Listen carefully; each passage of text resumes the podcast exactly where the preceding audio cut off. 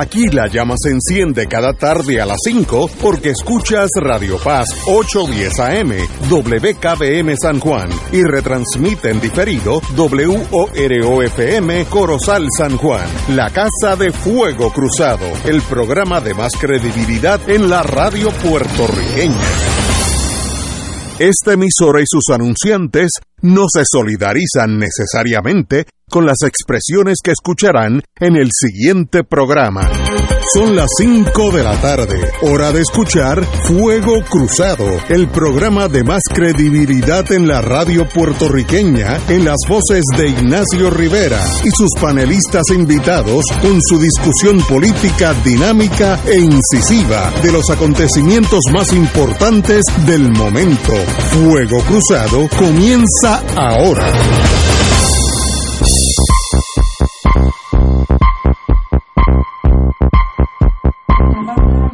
Amigos y amigas, hoy tenemos una invitada muy especial. Eh, ya estamos con nosotros con la ex alcaldesa Carmen Yulín Cruz, si no me equivoco. Cruz Soto. Cruz Soto. Porque contrario a lo que dicen algunos, tengo madre. Muy bien.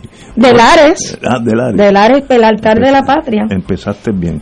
Bueno, pero antes las cosas más más seria, tenemos el doctor Cabanilla, que nos va a hablar de algo que le llaman el COVID-19, eh, que todavía está dando candela por ahí. Cabanilla, buenas tardes. Sí, estoy recortado, no sé si se bien. Te escucho bien. Ok. Pues primero que nada, saludos a todos los panelistas de Radio Escucha y a Carmen Yulín también. Un abrazo. Igualmente. Pues brevemente les voy a reportar que las noticias son relativamente favorables en cuanto al COVID en Puerto Rico. Este lunes pasado, recordarán que yo reporté que había habido una pequeña alza en el número de casos nuevos, sí. pero no estaba seguro si eso realmente representaba una tendencia o si era una sola golondrina que sabemos que no hace verano. Pues del lunes hasta hoy, los casos nuevos han ido disminuyendo diariamente que el cambio es bien consistente, bien favorable, no es un cambio inmenso, pero sí es consistente. Eh, la tasa de positividad, sin embargo, uno esperaría que bajara eh, conjuntamente con el número de casos nuevos. Eh, está ocurriendo lo contrario, no, no sé cómo explicar eso, pero hoy mismo está a 15.45% la tasa de positividad. Para refrescarle la memoria, lo que quiere decir es que es el porciento de estudios eh, de COVID eh, de laboratorio para determinar si el paciente está infectado o no. El porciento de esos estudios que se hacen en los laboratorios que dan positivo. Y obviamente si está disminuyendo el número de casos, pues uno esperaría que también la tasa de positividad vaya disminuyendo. Hace poco estaba en el rango de 14% y ahora está eh, todos los días un poquito más alta, como dije, 15.45% es lo que está reportando hoy. Como dije ahorita, no sé a qué se debe eso, pero vamos a, mantener un ojo para ver qué pasa con, con ese parámetro. Pero otros parámetros importantes eh, son eh, la ocupación de camas por COVID, que sigue bajando todos los días. El lunes pasado habían 126 camas ocupadas por COVID y hoy bajó a 115 todos los días ha ido bajando un poco, un poquito. La ocupación de camas en la unidad de intensivo también está bajando todos los días. El lunes eran 19 camas eh, de la unidad de intensivo que estaban ocupadas por COVID. Hoy bajó gradualmente hasta 14. O sea que en general pues se está moviendo en la dirección correcta. La mortalidad pues por lo menos está estable. Eh, más o menos como un cuatro y medio 4.5 muertos eh, por día en promedio, eh, lo cual pues quisiéramos que bajara, pero por lo menos eh, no, no está subiendo y como dije anteriormente casi todos los, muertos eh, son usualmente personas muy mayores, usualmente mayores de 75 años y muchos de ellos no se han vacunado o se han vacunado parcialmente. eso pues me lleva al próximo punto, que hay un estudio, se acaba de revelar los resultados recientemente, y es un estudio acerca del efecto de la vacuna bivalente, cómo, cómo ha afectado el riesgo de hospitalización y de muerte en personas mayores de 65 años. Y para sorpresa mía, pues la vacuna bivalente eh, se está comportando muy bien, eh, tiene un riesgo, de, o sea, una reducción del riesgo de hospitalización y muerte de un 80%, eh, mayor de lo que yo hubiese esperado. Así que eso es muy buena noticia. Obviamente la vacuna bivalente, que es la llamada quinta vacuna, solamente funciona si, el paciente se la pone. Y lamentablemente la aceptación de esa vacuna pues ha sido bastante pobre en Puerto Rico y en Estados Unidos también. Pero yo sigo instando a todo el mundo que se vacune, especialmente si son personas que tienen comorbilidades, que quiere decir otras enfermedades como por ejemplo enfermedades cardíacas o respiratorias o pacientes que están inmunosuprimidos, ya sea por, algún trasplante que hayan hecho y que están tomando alguna medicina para inmunosuprimir el sistema, o pacientes que están en quimio, o cualquier persona eh, sobre 65 años, creo que también eh, debe estar prestando más atención a vacunarse. Otra noticia importante, eh, que no tiene que ver nada con COVID, pero me parece que es importante, es que la nueva vacuna de la compañía Moderna, eh, la nueva vacuna que ellos tienen contra la influenza, eh, tuvo resultados mixtos en un estudio clínico que acaba de concluir. funcionó muy bien para influenza tipo A, pero lamentablemente para la influenza tipo B eh, no funcionó. Y las acciones, pues, naturalmente bajaron un 6% pues no eso yo no que eh, intenten pues por eso compañía el resultado bueno una prueba que contra Cabanilla, Cabanilla está entrando un sonido raro está eh, se está interrumpiendo su conversación con un sonido que, que como un eco ¿Está en la línea? No, se, se cayó cabrón. Ajá, pues, ok, sigue. Perfecto, ahora. Pues por otro lado, la vacuna de Moderna eh, contra el virus RSV, que es el Respiratory Syncytial Virus, dio resultados muy positivos en un estudio que concluyó en enero. Esto es importante porque ahora mismo hay una eh, epidemia dentro de la pandemia, una epidemia eh, de otras infecciones respiratorias que incluyen el virus RSV, que es mucho más común en niños, pero que se adultos. Y salvo de, eh, vuelve. ninguna vuelve vuelve tu eco. Bien ajá. Continúa. Okay. básicamente lo que le, le iba a no, estamos bien, muchas gracias. Nos hablamos el lunes y esas son buenas noticias. Yo creo que después de oír esas buenas noticias hay que ir al cine este fin de semana y para eso tenemos al doctor Martínez Maldonado, Maldonado, cine donde sea. Vamos con Martínez. Buenas tardes. Buenas tardes. Muy buenas. Después de las buenas noticias que nos dio Cabanilla, vamos todos para el cine, así que a celebrar. Pero antes de ir al, antes de ir al cine, quiero decirle a todo el mundo que necesitan ponerse las cinco vacunas. Estoy de acuerdo. Incluyendo la bivalente o quinta. Gracias. Saludos a los radioescuchas, saludos al panel, saludos. a la alcaldesa. Saludos. A los radioescuchas. Pues miren, eh, como, como estamos en temporada antes de Óscar, el cine no pone muchas muchas películas nuevas lo que hacen es que repiten las que están candidatas a al Oscar. Pero hay dos joyitas en, la, en los cables. Una se llama Infiesto, que aunque suena a infección, es en realidad una villa, es la capital de un consejo asturiano en el norte de España. Y esta peliculita eh, versa sobre cuando empezó el, el tranque con la infección de COVID en España. Y se trata de que aparece una muchacha que había sido, que se había desaparecido y dos policías se dan al caso de averiguar por qué estaba desaparecida y encuentran que hay otras personas desaparecidas. Es un thriller buenísimo, las actuaciones son tremendas, la ambientación de la película es estupenda y hay una hay un tipo que trabaja en esta película que se llama José Manuel Poga que hace una actuación espectacular y se les pido que la vean se van a divertir ¿Cuál es el nombre nuevamente, doctor?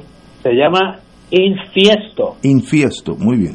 Infiesto entonces también en español está una película que me encantó que se llama El Suplente es de un sustituto maestro, maestro sustituto, que va a una, a una escuela en una parte pobre de Buenos Aires y se encuentra con unos muchachos que no tienen mucho interés en estudiar. De hecho, él, que, que es un literato, les pregunta que para qué sirve la literatura y ellos le contestan que para nada. Pero él se basa en eso para tratar de convencerlos de que hagan cosas. Y lo primero que les pide es que pongan sus experiencias en un papel y que después la leen en la clase para él ir discutiéndola. Pero de momento se encuentra un día que hay tres muchachos que están pasándose pastillas en el baño. Pues ni corto ni perezoso aparece la policía y entonces la trama se va complicando y trata sobre cómo hay un narcotraficante que está influenciando a estos estudiantes y cómo el maestro ayuda a que los muchachos se liberen una vez que descubren que la literatura sí sirve para algo. Pues nada, que pasen buen fin de semana. Excelente, muchas gracias, doctor. el fin de semana. Un privilegio que está aquí con nosotros. Eh, vamos a una pausa y continuamos con la señora alcaldesa Carmen Yulín Cruz Soto. Fuego Cruzado está contigo en todo Puerto Rico. Durante la Semana Santa del 2023 regresa Charlie el Musical, la historia del beato Carlos Manuel Rodríguez Santiago, por primera vez en el Centro de Bellas Artes de Santurce, con Víctor Santiago como Charlie. Sábado 8 y domingo 9 de abril, una experiencia que no te debes perder. Consigue tu boleto en tiquetera.com. Produce Talento Libre y Grupo Meita. Te invita Radio Paz. Los Toritos cogieron las cosas donde las dejaron el año pasado. Y este sábado vamos por más al Estadio Carlos Bonet de Comerío a enfrentarnos a los Pescadores del Plata. La antesala desde las 7 y 30 de la noche por el 810 AM Radio Paz. La casa de los campeones nacionales Toritos de Calley. Los Toritos ahí y los fanáticos saboreando el pirulí.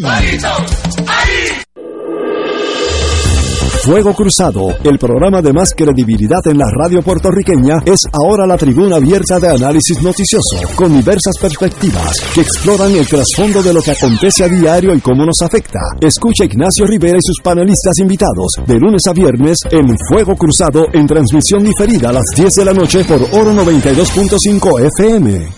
Radio Paz te ofrece el mejor motivo para levantarte temprano y disfrutar el comienzo de un nuevo día de lunes a viernes con Enrique Liboy y Radio Paz en la mañana. La dosis perfecta de noticias, deportes y éxitos musicales de todos los tiempos, humor y curiosidades, calendario de actividades y tus peticiones musicales por el 787-300-4982. Conéctate con el 810 AM de lunes a viernes con Enrique Liboy y Radio Paz en la mañana. Fanático del deporte, la mejor información y el mejor análisis lo escuchas los sábados a las 2 de la tarde por Impacto Deportivo con Javier Sabat y el más completo elenco en deportes por Radio Paz 810 AM y en las redes sociales Facebook, Impacto Deportivo, Radio PR,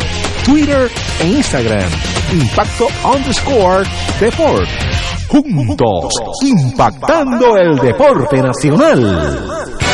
Buenos días familia. Es la casa a la que siempre puedes llegar sin invitación. A las 10 de la mañana, Judith Felicie es tu anfitriona para conversar sobre medicina, psiquiatría de niños y adolescentes, artes, derecho, valores y fe. Todos los días por Radio Paz 810 AM. Buenos días familia. Donde una conversación parece demasiado corta. Buenos días familia. De lunes a viernes por Radio Paz 810 AM. Y ahora continúa Fuego Cruzado.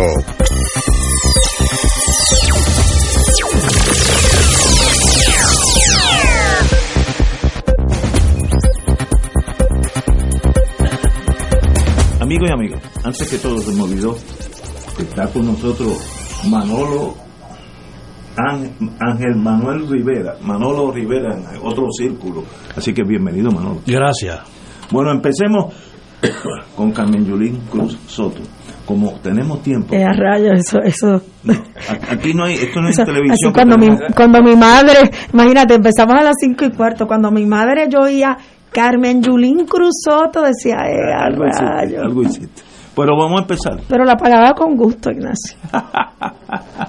vamos a empezar. Eh, antes que llegaras a la a la alcaldía, háblame de esos años antes, porque tú no llegaste ahí en un paracaídas, tú llegaste porque ya estabas en la política, no sé. Bueno, sí, yo, yo fui, la, gente quizás no recuerda, pero yo fui por cuatro años representante por acumulación. Oye, eh, verdad, verdad. Eh, eh, que lo opacó la alcaldía. Exacto. Cuando tenía el cabello negro. no tenía el cabello negro, exacto. Ahora me lo pinto de rubio. Muy, gracias. Eh, pero mira, ahora me puse colorado ustedes oye se pone colorado sí, de verdad, colorado de verdad yo, lo recuerdo porque coincidíamos en un programa radial en otra estación sí, verdad es a las 5 a las 5 de la tarde. Pues yo primero Ignacio eh, mi papá que en paz descanse fue secretario del Partido Popular en San Juan cuando José Enrique Arraraz eh, corrió para la alcaldía de San Juan. Y, y luego de eso, mi, mi, papá trabajó en la reorganización electoral de San Juan. Yo recuerdo ver a papi eh, con las papeletas agarradas hacia el cuerpo en una fila, ¿verdad? Estar con él en esa fila y que nos viniera a buscar porque eran la una, las dos de la mañana y todavía le estaba agarrando esas papeletas para, para que las volviera a contar, ¿no? En, en la Comisión Estatal de Elecciones. Así que en mi casa se, se vivía muy de cerca la, política. Mi abuelo, Salvador Soto, que ese no creo que descanse en paz porque bastante maldades que hizo, eh, era eh, de las personas que se convirtieron en populares por Luis Muñoz Marín. Eh, de hecho, hay un cuento que confirma mucha gente de mi familia en Lares, que a mi abuelo, mi bisabuelo lo metió preso varias veces en una noche de las elecciones, porque tú sabes que antes emborrachaban a los trabajadores, los encerraban y para que no pudieran ir a votar. Y mi abuelo, hombre joven, los dejaba salir y mi abuelo lo metió preso, mi bisabuelo lo metió preso, él salió, volvió. claro, yo estoy segura que eso ocurrió una vez y lo que ocurrió varias veces en una noche fue leyenda, ¿verdad? Pero mi abuelo siempre fue, mi, mi abuelo Salvador Soto, una persona muy orgullosa de ser lareña y una persona muy comprometida con, eh, con lo que ahora todo el mundo llama justicia social, pero que él practicaba la justicia social. Hay gente que habla de justicia social y hay gente que hace obra eh, de justicia social. Mi abuela, Julín Vega, que ese era su apodo, de Guánica, de Ensenada Guánica, eh, era una mujer que se levantó de la Guánica Central y que, y que yo crecí escuchando los cuentos de la Casa Amarilla versus la Casa Blanca, eh, que el banco del, de la iglesia, el primero, estaba reservado para los americanos y aunque los americanos no fueran a la iglesia, los boricuas no se podían sentar, de la verja en la playa de, de Guánica, que mira cómo es la vida. Luego me encuentro de compañero en la Cámara de Representantes a Charlie Hernández y el papá de Charlie Hernández es el, la persona que negocia que esa verja se quite de la playa. Mira qué cosa más ridícula, una verja de Cyclone Fence. Obviamente el agua pasaba de un lado para otro. Eh, pero pero vivo y, y, y, en mi casa se hablaba mucho de la ruptura esta del, del Partido Popular eh, en, en, el 68 y de, ¿verdad? algunos se fueron con don Roberto Sánchez Vilea, que cumple años mañana, y don Luis Muñoz Marín hubiesen cumplido, ¿verdad? Años mañana, don Luis Aferre también, todos, todos cumplen eh, entre mañana y pasado, hoy hubiese cumplido Julia de Burgos. Y yo el martes. Y tú el martes, ay pues felicidad, y yo el próximo sábado. Ah, así que estamos, estamos exactos. Eh, así es que yo me crié en una familia que ve la política de verdad como un instrumento para cambiar la vida de la gente, pero no para darle las cosas, sino para que la gente eh, llegue a la, a la salida de la carrera con, con lo mejor que pueden y lo que pasa en la carrera pues es problema es problema de cada uno, ¿verdad? No, no todo el mundo tenía que llegar, pero todo el mundo tenía que poder salir. Eh, eh, a, mí, a mí mi papá y mi mamá, eh, Carmen Irene, la areña que le daban pela porque se escapaba para ir, ir a huir al viso el 23 de septiembre, se iba de la casa y le daban una pela porque se fue a oír al viso. ¿verdad? Porque no se podía ir a... alguna gente no quería oír al viso, otros querían oír al viso y ella era de los que quería oír al viso. Carmen Irene, que todavía sigue viva y dando candela, vivió siempre inculcándonos a nosotros que uno no podía echar para adelante si el que estaba al lado de uno no echaba para adelante. Y nos llevaban Ignacio, y te digo esto, se me están aguando los ojos, a una cosa que eh, ellos le llamaban arriba corazones. Nos despertaban a mi hermano y a mí, Pedro Cruz, Pedro José Cruz, eh, bien temprano a las 3 de la mañana. Y a las 6 de la mañana nosotros estábamos en el paseo frente a un cañaveral y cuando sonaba el pito del cañaveral, eh, mi mamá me daba un pedacito de pan y, y, la tapita del, del, termo de café. Y me decía, tome eso, que es lo único que ellos van a comer. Y si eso es lo único que ellos comen, tú no te puedes sentir contenta comiendo un desayuno completo. Entonces esa idea de que uno no puede estar satisfecho en la vida si el que está al lado no está igual que uno, o por lo menos uno trata, fue bien, bien entronizada en mí. Yo empiezo a dar discursos en el Partido Popular a los 14 años.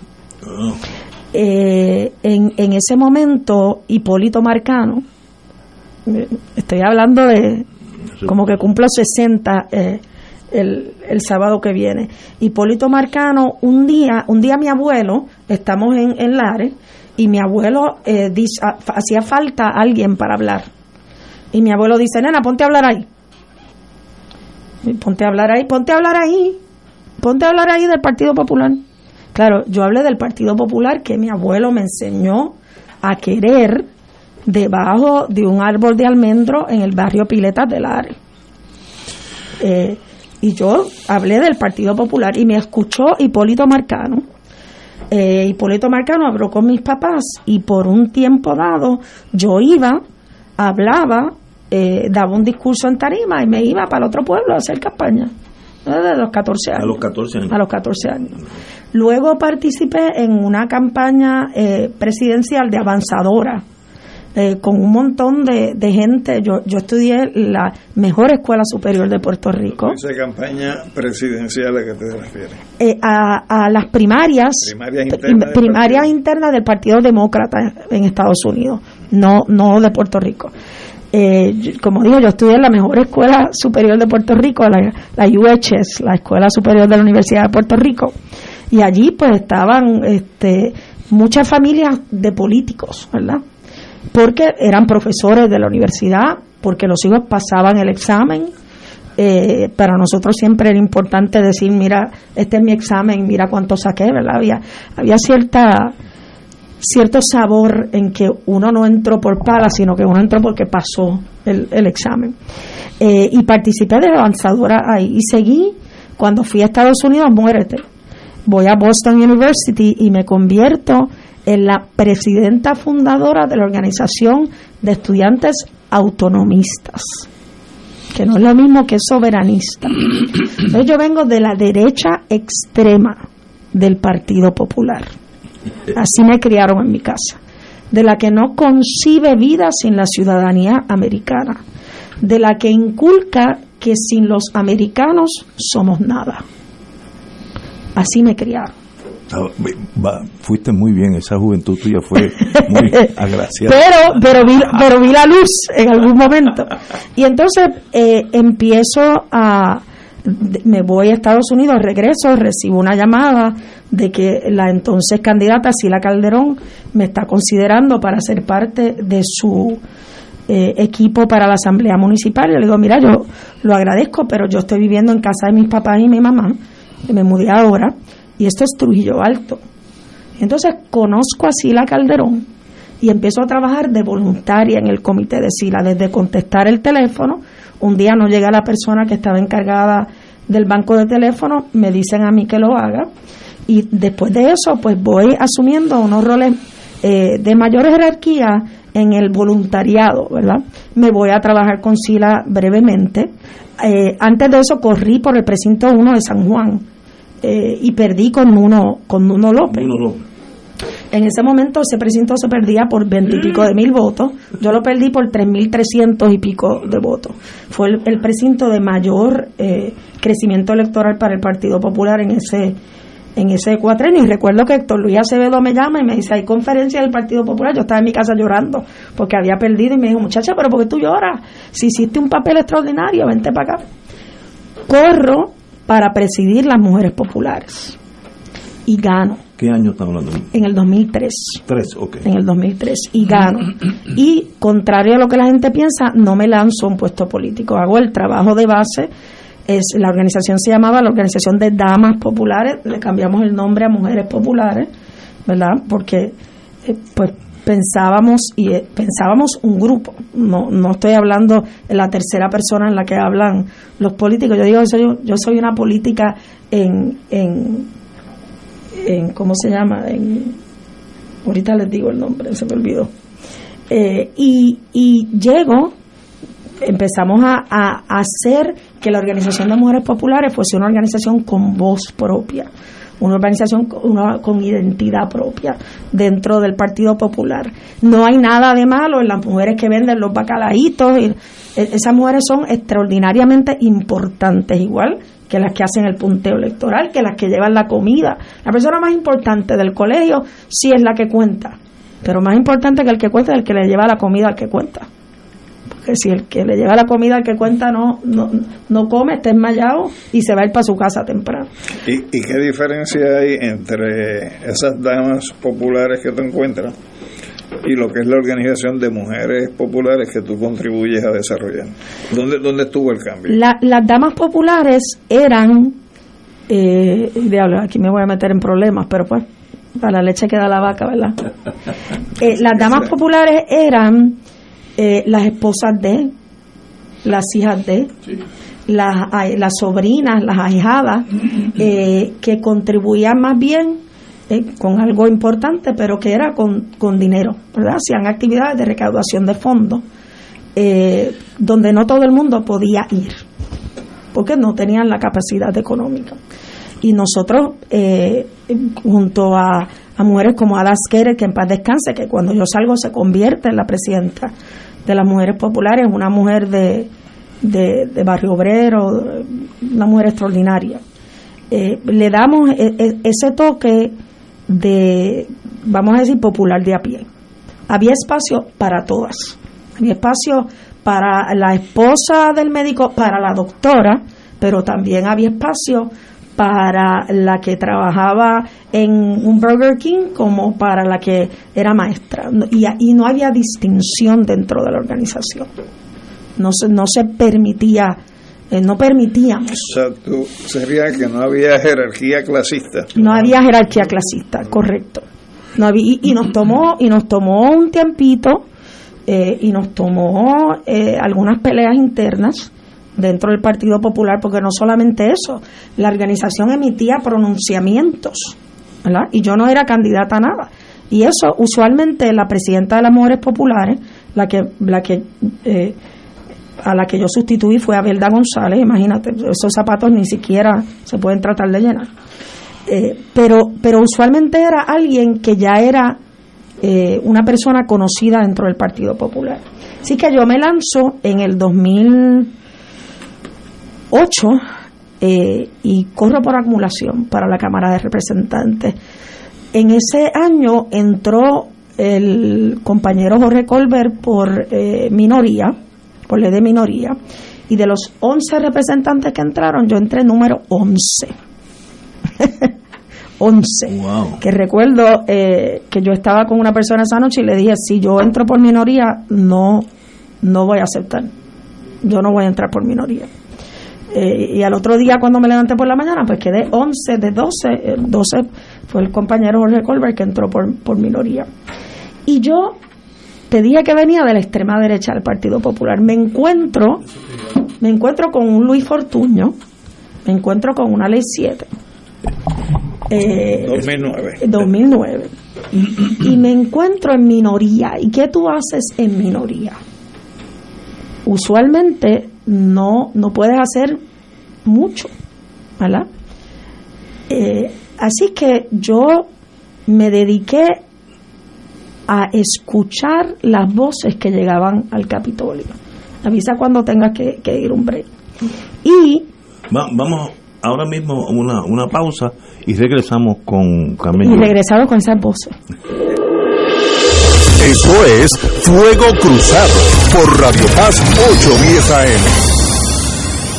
Mamá se merece lo mejor y Oro 92.5 FM te invita al viaje Ruta Histórica y Santuarios España y Portugal del 28 de abril al 13 de mayo del 2023. En España visitaremos las ciudades de Madrid, Trujillo, Mérida, Córdoba, Sevilla, Granada, Valencia, Barcelona y Zaragoza con excursiones a monumentos, plazas y castillos más importantes. En Portugal visitaremos Lisboa y Fátima con su impresionante basílica. El viaje incluye traslado aéreo vía Iberia, alojamiento en hoteles cuatro estrellas, todos los desayunos, algunos almuerzos y cenas, servicio privado de autobús con aire acondicionado, impuestos y cargos hoteleros. Para más información y reservación del viaje, ruta histórica y santuarios España y Portugal, llama a Culture Travel al 787-569-2901 y 787-454-2025. Comparte y celebra con mamá esta gran experiencia que te ofrece Oro 92.5 FM. Nos reservamos el derecho derecho de admisión. Ciertas restricciones aplican. Culture Travel, licencia 152 AV90. Llama y reserva 787-569-2901 y 787-454-2025. Primera reunión de orientación el sábado 25 de febrero a la una de la tarde en la parroquia María Madre de la Misericordia, Avenida Santa Ana, número 150 Guaynabo, cerca de las urbanizaciones Tierra Alta y Torrimar. Fuego Cruzado está contigo en todo Puerto Rico.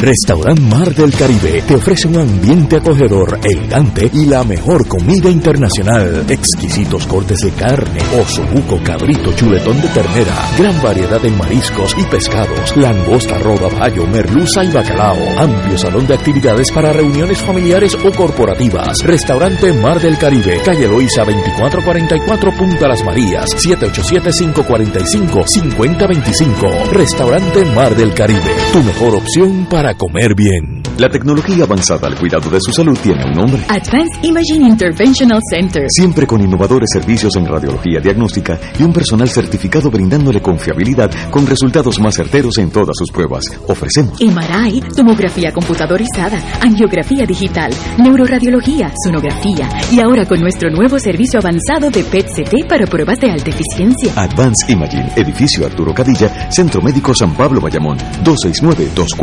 269-2442.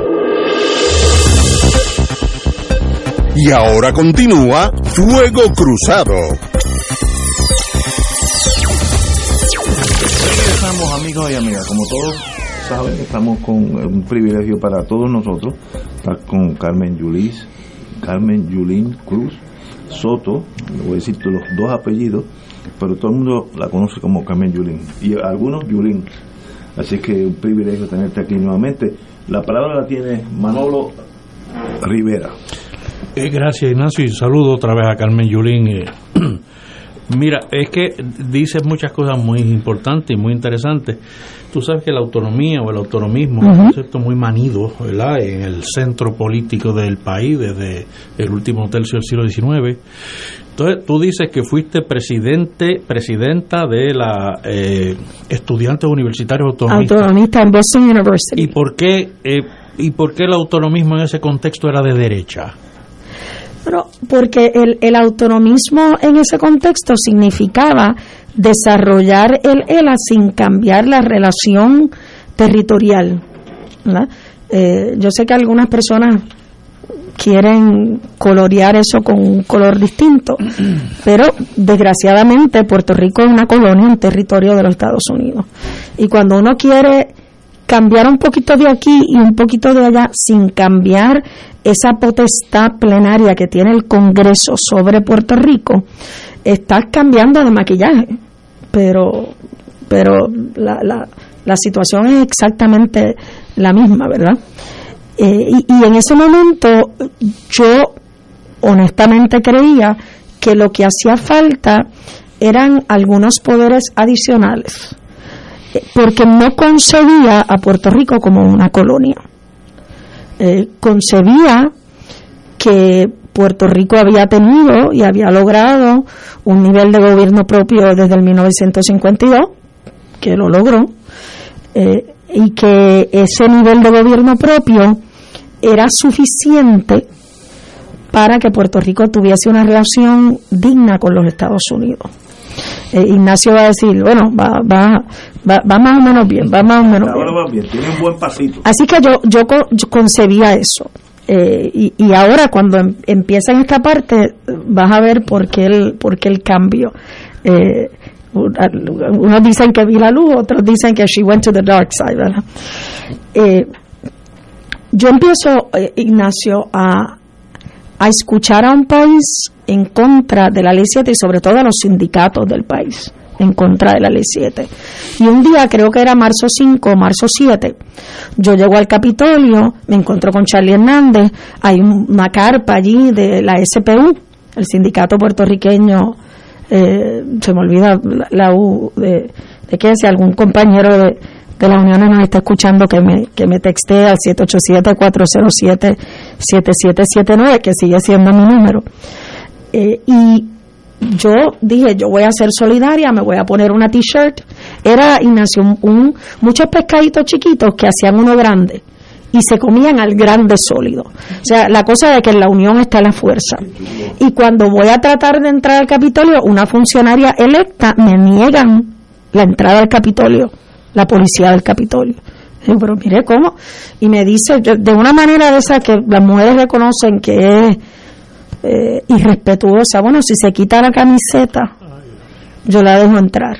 Y en ese momento llega esta muchacha, eh, voy a decir el nombre del banco porque ya no está, con una camisa que decía Doral Bank eh, en, en la camisa, una polo shirt, que estaban haciendo una, una de estas cosas de mercadeo para que la gente se inscribiera en el banco y la dejaron entrar.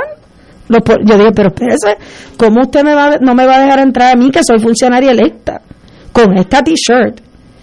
Y usted la va a dejar entrar. Ahí hubo un forcejeo eh, y yo, me pequeñita como soy, entré.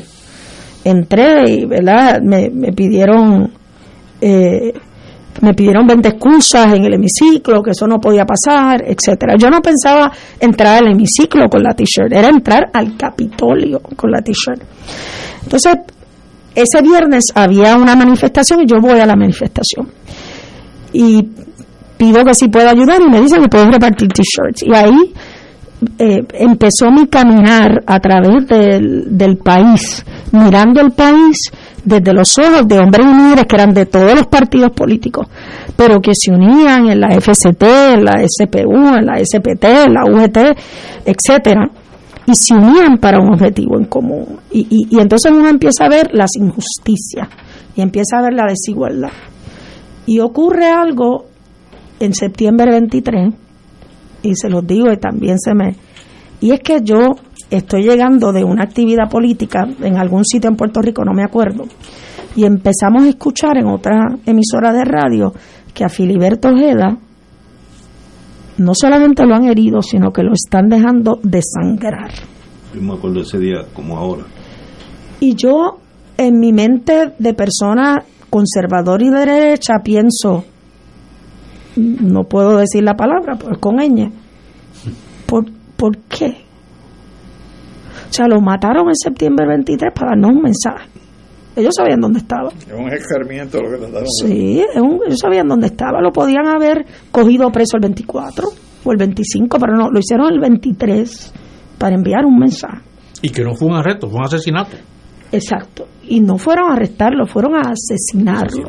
Entonces yo recuerdo como en esa emisora de radio alguien describía, no recuerdo quién, que lo habían llamado de la escena y que la sangre de Filiberto bajaba por los escalones de la puerta principal. Y e- efectivamente luego se constata que así mismo fue. Así fue. Entonces, esa noche yo empiezo a decir, ¿cómo es que la nación más poderosa del mundo va a coger a una persona? ¿Qué significa esa persona? ¿Verdad? ¿Qué, ¿Por qué? ¿Por qué hay que usar tanta fuerza contra un solo ser humano? Cu- ¿Qué, qué, qué piensa ese ser humano que merece la fuerza y la ira, sin entrar a lo que hizo Filiberto, etcétera, ¿verdad? Yo no, yo no estoy. eh. Y entonces esa mirada y ese caminar por el país se me, se me empieza a dar desde una óptica distinta. Y recuerdo que coincido con Julio Muriente en un piquete. Entonces llegué a los piquetes y todo el mundo, ah, aquí no vengan los políticos. Yo pues me quedaba calladita, piqueteaba. Y Julio Muriente me dice, ¿tú no te has dado Y- Y cuenta? coleccionaban las camisetas. Y colecciona. Todavía las tengo. Todavía las tengo. Sí, No, no, tengo de- todas. de- Yo tengo, yo tengo 173 camisetas de 173 protestas, vigilias, huelgas a las que yo eh, participé apoyando, nunca de primera instancia apoyando en un solo cuatrienio. Y conozco el país desde otra perspectiva. Me convierto de una representante de un partido a una funcionaria electa de un país. Y la gente cuando iba a piquetear a la Cámara utilizaban el baño de mi oficina, sacaban copias de mi oficina, como se supone que es, ¿verdad? Uno está ahí para servir al pueblo. Y conocí otro Puerto Rico, un Puerto Rico distinto, un Puerto Rico desigual. Además que yo creo que en el caso tuyo, Carmen Yolín, y quizás estoy hablando por, por experiencia propia, tiene que haber sido un elemento de radicalización en tu pensamiento que te dieras cuenta que esa gente que eran los ogros y los peligros en el discurso, realmente era gente sensible, gente humana y gente que tenía un espacio de comunicación contigo. Porque yo recuerdo eh, la, la gran relación de amistad que tú estableciste con personas como Noel Colón Martínez, que me imagino que, que de la misma manera que tú le ayudaste a él a comprender una perspectiva particular de una generación distinta de populares a las que él conoció, también tú pudiste ver en él un tipo de independentista distinto al que te hicieron creer que era el independentismo del país. Yo, yo aprendí la palabra alianza y el concepto de alianza de boca de dos personas, don Noel Colón Martínez y William Miranda Marín. Eh, y con don Noel tenía conversaciones continuamente, por teléfono, eh, en persona, nos íbamos al Canario, al, a almorzar, arroz habichuela, viste, una raja de aguacate. Eh, y una la de copo, que tú sabes, hay que, hay que, hay que, hay, hay que tratar. Y entonces yo, yo me, y que me- nadie podía decir que estuvieran bebiendo porque allí no Allí no se vendía bebida. Y, y, y eso eh, es cierto. Eh, eh, Eso, esa radicalización, que en realidad no es radicalización, es un, un abrir de ojos, de yo decir, espérate, ¿cómo es que en este país hay tanto dinero y hay tanta gente que no puede? ¿Cómo es que, que, no puede mantener a su familia? ¿Cómo es que en este país hay una tarjeta de salud y todavía hay gente que tienen que hacer eh, bingo, eh, vender flanes para poder pagar por una quimioterapia o una radioterapia. Y, y Julio Muriente, en uno de esos piquetes, me dice, pero nena, tú no, si me dice nena ahora le doy un beso, nena, pero tú no te has dado cuenta que en realidad tú vives en un país donde tú no puedes escoger nada. Yo me quedo mirándolo y me hace este relato que lo voy a hacer muy rápidamente. Tú te levantas, suena eh, la radio y las estaciones de radio son aprobadas por la FCC, Federal eh, Communications Commission. Tú te tomas una taza de café y el abono que se pudo usar y el precio del café, pero el abono es por la FDA. Lo mismo la pasta de dientes. Te montas en un carro, solamente puedes comprar un carro que puedes traer aquí en un barco americano. O sea, que decide. La gasolina que tú utilizas es una gasolina distinta a la de Estados Unidos. Permiten una concentración distinta de azufre, por lo tanto. Y así, y me, hizo el, el, mi vida entera. Y vuelves y te acuestas a dormir, apagas la luz y apagaste la luz. Y el combustible que se compró. Pues, y yo dije, anda, pal, ¿verdad? Y ustedes terminan la otra palabra. Entonces me doy cuenta que hay espacio para hablar con la llamada derecha y que hay espacio para hablar con la llamada izquierda. Yo no he conocido a ningún niño que diga, cuando yo sea grande, yo quiero vender drogas en el punto de drogas o cuando yo sea grande yo quiero vender mi cuerpo para sacar dinero. No. Eh, eh, eh, la vida le pone a algunas personas unas bendiciones y a otras no, no se las da. Y entonces yo empiezo a mirar ese país que se pone esas camisetas, más allá de las diferencias políticas, porque quieren un Puerto Rico mejor. ¿Y qué lo divide? Lo dividen los partidos políticos. Lo divide esa, esa manía de, que, mm, hay muchos políticos en Puerto Rico que la saben muy bien de divide y vencerás, ¿verdad?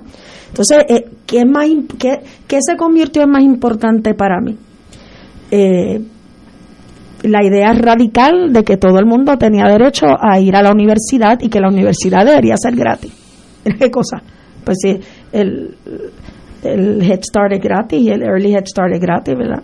La escuela en Puerto Rico es gratis. En Estados Unidos, en la nación esa que, que en la que yo vivo, en la que yo parí, porque mi hija nació en Estados Unidos, y en la que yo admiro muchas cosas. Lo único que no admiro es que mantiene una colonia eh, y nos mantiene a nosotros como colonia, ¿verdad? Eh, pero, pero en la nación americana, en muchos lugares los niños pagan, Ignacio, para poder almorzar en las escuelas públicas. Y si no pagas, no puedes almorzar en la escuela pública. Entonces me empiezo a dar cuenta que Estados Unidos no es Disneylandia, que es un país con una gran tradición, pero con unas grandes luchas, y que Puerto Rico no es lo peor del mundo, ¿verdad? Y, y, y yo lo digo con mucho dolor. A nosotros nos enseñan que el toro más grande, el fuerte, ¿verdad? Es el americano, por eso es el Josco, ¿verdad? Que, que, que, la el gallo más grande es el, el, americano, pero la cucaracha más grande es la boricua. Pues no, no. Lo había pensado eso. Sí. Mira, eh, perdona. No, no, dale. Que te tenido que, sí, muy brevemente, es que yo eh, te oigo hablar de alianzas y te oigo hablar de cómo es que eh, se puede trabajar con la llamada derecha y con la llamada izquierda. Yo recuerdo muy bien eh, a Juan Maribraz cuando empezaba en un programa que se llamaba Impacto, que lo animaba Celeste Benítez, Andrés Sala Soler, Juan Manuel García. Y eso era por allá los domingos, como para el año 80, 81, por ahí que Juan decía una cosa lo más interesante. Él decía, hasta que yo no empecé a salir todos los domingos por televisión, la gente me tenía un miedo horrible y hasta me deseaban la muerte, hasta me amenazaban de muerte en la calle. Ahora han visto que yo no soy ningún ogro y que yo no soy ningún monstruo que como niños, ¿verdad? Y podemos hablar de un montón de cosas. Ese es Juan Maribras, un individuo que le pusieron bombas en su hogar para asesinarlo y a su familia y por supuesto que pagó con la vida de un, hijo, vida de un hijo. Pero también hay que tener presente en la forma como ustedes están hablando de que este es el único país en el mundo donde lo que es izquierda, centro y derecha se define a base de estatus. Correcto. En todos los demás países es a base de posiciones de clase que se defienden. Entonces, en ese sentido, pues eh, seguir insistiendo en que ser independentista e izquierda, pues no es correcto porque yo, por ejemplo, conozco abogados profundamente independentistas, pero son patronales y conozco múltiples trabajadores que en la línea de la lucha de clase dan más allá del 100%, pero son PNP. Y dentro de los PNP, gran parte de ellos son del sector de Rivera Chats. Entonces, en ese sentido, tú no puedes estar hablando de izquierda, centro y derecha Con el a base del estatus, sino que tú tienes que ubicar centro, izquierda y derecha en términos de clase social. Pero es que es el miedo. Y entonces, en el ese miedo. sentido, en ese sentido, yo creo que una aportación eh, que tú hiciste en ese periodo que estás describiendo es cómo vincular una estructura política que se había marginado de la clase social que fue sobre la base de la cual se montó en los años 30 y 40, volver a procurar a través de las comunidades, a través de la vinculación con los sindicatos, ese contacto que se había perdido. Entonces quería traer eso, porque si seguimos hablando de izquierda, centro y derecha, a base del estatus, no, no, No- tenemos no vamos salida fuera del túnel. Estamos de acuerdo. Y, y una de las y una de las cosas es que el miedo, ¿verdad? Eh, por cierto, me, me dice eh, compi Servidores Públicos Unidos, esa es la, la SPU. Servidores Públicos Unidos. La SPU. La SPU. Eh, eh, una, una de las cosas bien importantes era que cuando yo digo que conocí al país desde una perspectiva distinta, es que también me doy cuenta, yo fui, eh, estuve en minoría cuando la comisionada residente ahora fue presidenta de la Cámara e hizo lo que se llamaba el caucus de la mujer. Y ahí estábamos todas las mujeres de todos los partidos políticos eh, en la cámara en la cámara de representantes. Y una de las leyes que eh, yo propuse en el caucus de la mujer que lo acogió el caucus de la mujer fue una orden ejecutiva de Aníbal Acevedo Vilá en la ley 99 del 2009 que es la ley que dice que cuando usted en una relación de violencia doméstica, amenaza de muerte o el daño corporal eh, es... eh, eh, nunca hay que minimizar un daño corporal, pero el daño corporal eh, es pu- puede hacer que la víctima termine muerta, muerta o muerto, pero casi siempre muerta, desgraciadamente. Se, le, se le impone un grillete electrónico. Eso era eh, una orden ejecutiva de Aníbal y se acoge como una pieza de legislación que yo radico, la acoge el caucus de la mujer y hacemos una conferencia de prensa donde la presidenta de la Cámara, en aquel entonces Jennifer González, dice, la compañera representante Carmen Yulín Cruz es la que va a, hablar. O sea, se, se puede, eh, se puede llegar a unos entendidos, pero la gente tiene que saber dónde uno está parado. Siempre. Y, y eso es algo que para muchos en el Partido Popular es, algo que yo tengo malo y para mí y mi madre y mi abuela es algo que tengo bueno, que es que digo las cosas eh, de frente. Ah, que a veces pude haberlas dicho quizás eh, con un poco más de, de sabor en vez de, de, de, de firmeza, en vez de enfogonamiento. Sí, ¿verdad? Eh, a veces se cansa uno de decir lo mismo y lo mismo y lo mismo. Yo, yo admiro a la gente que lleva cientos de años eh, con el mismito discurso, porque Dios mío, ¿verdad? Eh, pero, pero entonces me doy cuenta, Ignacio, que todo eso eh, ocurre en San Juan, todas esas protestas ocurrían en San Juan en aquel cuatrenio, excepto la del primero de mayo que fuimos a juntas. Eh, y, Bajo una lluvia bajo una lluvia torrencial que aquello era. Y entonces Allá en el pueblo de Ignacio. yo de tú eres de junta ay no sabía. madre también. pues pues y entonces empiezo a darme cuenta de que el país es más importante que el partido. El país lo voy a repetir es más importante que el partido Es que el país es el todo. El partido es eso, un partido. Una parte. Una parte. pero pero no siempre es así, ¿verdad? Hay para algunos eh, que el partido, cualquier partido es más importante que el, que el país. Y entonces, eh, digo, desde toda la vida yo quería ser tal taldesa de San Juan, imagínate cómo lo decía, tal taldesa. ¿Por qué? Porque lo que yo tenía de frente era, cuando era pequeña, luego sí la Calderón, pero era a Doña Fela, ¿verdad? Eh, Doña Fela, que pues nunca fue alcaldesa, por cierto, vamos a decirlo bajito. Le decíamos alcaldesa, pero el primer alcalde electo de San Juan es Carlos Romero Barceló. Eso es, duro de tragar. Administradora. Ella era administradora, le decíamos alcaldesa y, y, para mí será la eterna alcaldesa porque es, la, e, e, es el ejemplo de lo que es servir, ¿verdad? Y darse a la gente y estar ahí. Yo, e, el gobierno no es para abusar del que tiene, pero es más para apoyar al que no tiene. Eh, y entonces, yo creo que es, importante varias cosas que ocurren cuando yo corro para la alcaldía de San Juan, eh, que son importantes y que son eh, distintas, por lo menos en la política moderna del país. Número uno, yo soy la primera persona divorciada electa a la alcaldía de San Juan. Eso es importante porque ambos contrincantes en ambas campañas que yo gané, eh, utilizaron la situación de la familia, ¿verdad? De que ellos tenían familia y aparecían con su esposa y sus hijos y yo no tenía familia. Como si el ser divorciado no eh, le pone a uno cuatro eh, ojos en vez de dos ojos, ¿verdad? Esa misma campaña se le hicieron a don Roberto. Exacto. Sí, también.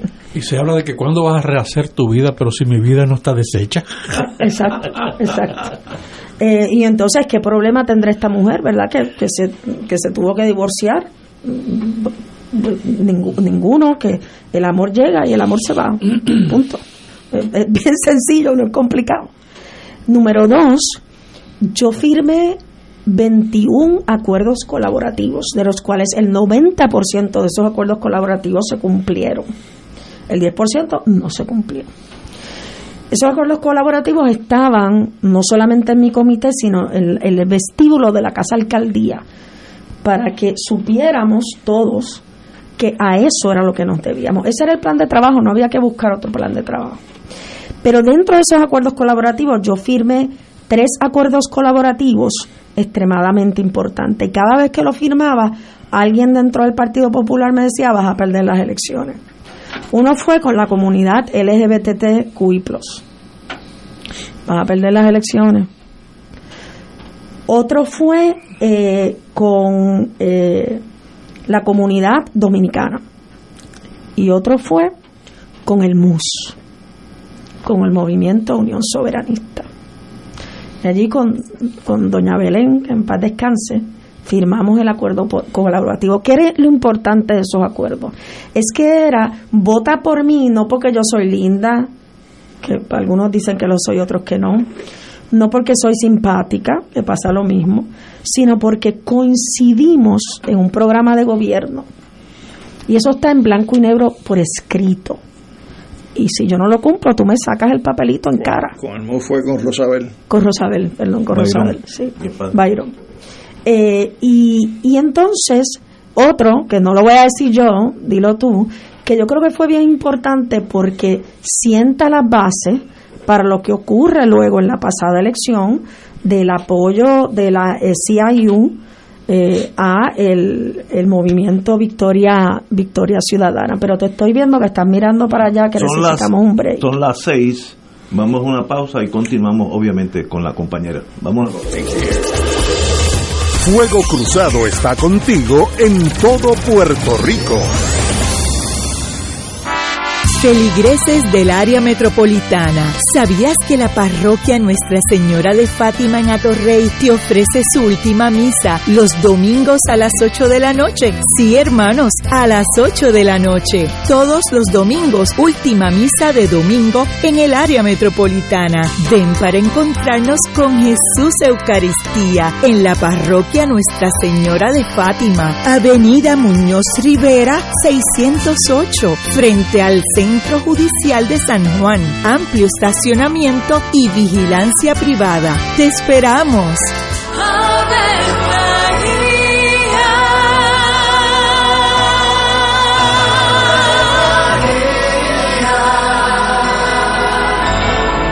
El ángel del Señor anunció a María. Y ella concibió por obra del Espíritu Santo. Dios te salve María, llena eres de gracia, el Señor es contigo. Bendita tú eres entre todas las mujeres, y bendito es el fruto de tu vientre Jesús. Santa María, Madre de Dios, ruega por nosotros pecadores, ahora y en la hora de nuestra muerte. Amén. He aquí la esclava del Señor. Hágase en mí según tu palabra. Dios te salve María, llena eres de gracia, el Señor es contigo. Bendita tú eres entre todas las mujeres, y bendito es el fruto de tu vientre Jesús. Santa María, Madre de Dios, ruega por nosotros pecadores, ahora y en la hora de nuestra muerte. Amén. Y el Verbo se hizo carne. Y habitó entre nosotros. Dios te salve María, llena eres de gracia, el Señor es contigo. Bendita tú eres entre todas las mujeres, y bendito es el fruto de tu vientre Jesús. Santa María, Madre de Dios, ruega por nosotros pecadores, ahora y Ruega por nosotros, Santa Madre de Dios. Para que seamos dignos de alcanzar las promesas de nuestro Señor Jesucristo. Oremos. Derrama, Señor, tu gracia sobre nosotros, que por el anuncio del ángel hemos conocido la encarnación de tu Hijo, para que lleguemos por su pasión y su cruz a la gloria de la resurrección, por Jesucristo nuestro Señor. Amén. Gloria al Padre, al Hijo y al Espíritu Santo. Como era un principio, ahora y siempre, por los siglos de los siglos. Amén.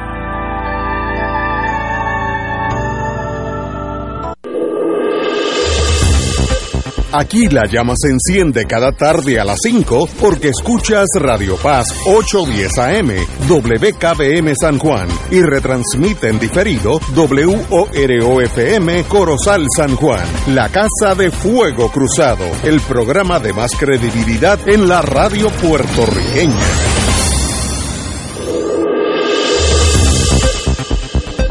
Y ahora continúa Fuego Cruzado. Regresamos, amigos y amigas. Durante la pausa hubo aquí un intercambio, lo más interesante. eh, entre Si las pausas se escucharan. Entre Alejandro y Carmen Yulín. Eh, Usted tiene la palabra. No, no, estábamos hablando básicamente de dos asuntos, uno que lo tocamos hace un rato y uno nuevo que le presento a Carmen Yulín. Eh, sí es importante, Carmen Yulín, para que no- el público se ubique en la perspectiva tuya de trabajo de cara a las elecciones donde tú le disputaste la alcaldía de San Juan a Jorge Santini que en aquel momento eh, fue muy cercana a la fecha en que se resolvió un caso por la Corte Suprema de Justicia de los Estados Unidos que se conoce como el caso de Citizen United, que es el caso que plantea que las corporaciones como personas jurídicas tienen el mismo derecho que tienen las personas naturales de apoyar partidos o estar en contra de partidos, apoyar candidatos o estar en contra de candidatos y aportar económicamente. Eh, yo recuerdo que a raíz de eso se dio un taller, un seminario, donde participó eh, la UGT, que es la Unión General de Trabajadores, y el Sindicato Puertorriqueño de Trabajadores, con gente de la Service Employees International Union, porque esas dos locales están afiliadas a la Service. Correcto. Y entonces trajimos eh, esa preocupación y de ahí empezó a evolucionar si sería bueno llevar un pleito. Ah, pero tú, tú estuviste, fíjate, no, no lo sabía hasta ahora, tú estuviste en esa conversación. eh, de llevar un pleito basado en Citizen United para entonces eh, declarar inconstitucional disposiciones de la ley 45 de Rosselló, donde precisamente establece que bajo el criterio de solicitud de desertificación, un sindicato que apoyara un partido o hiciera campaña contra un partido, apoyara un candidato o hiciera campaña contra candidato, eso era base para pedir la desertificación del sindicato.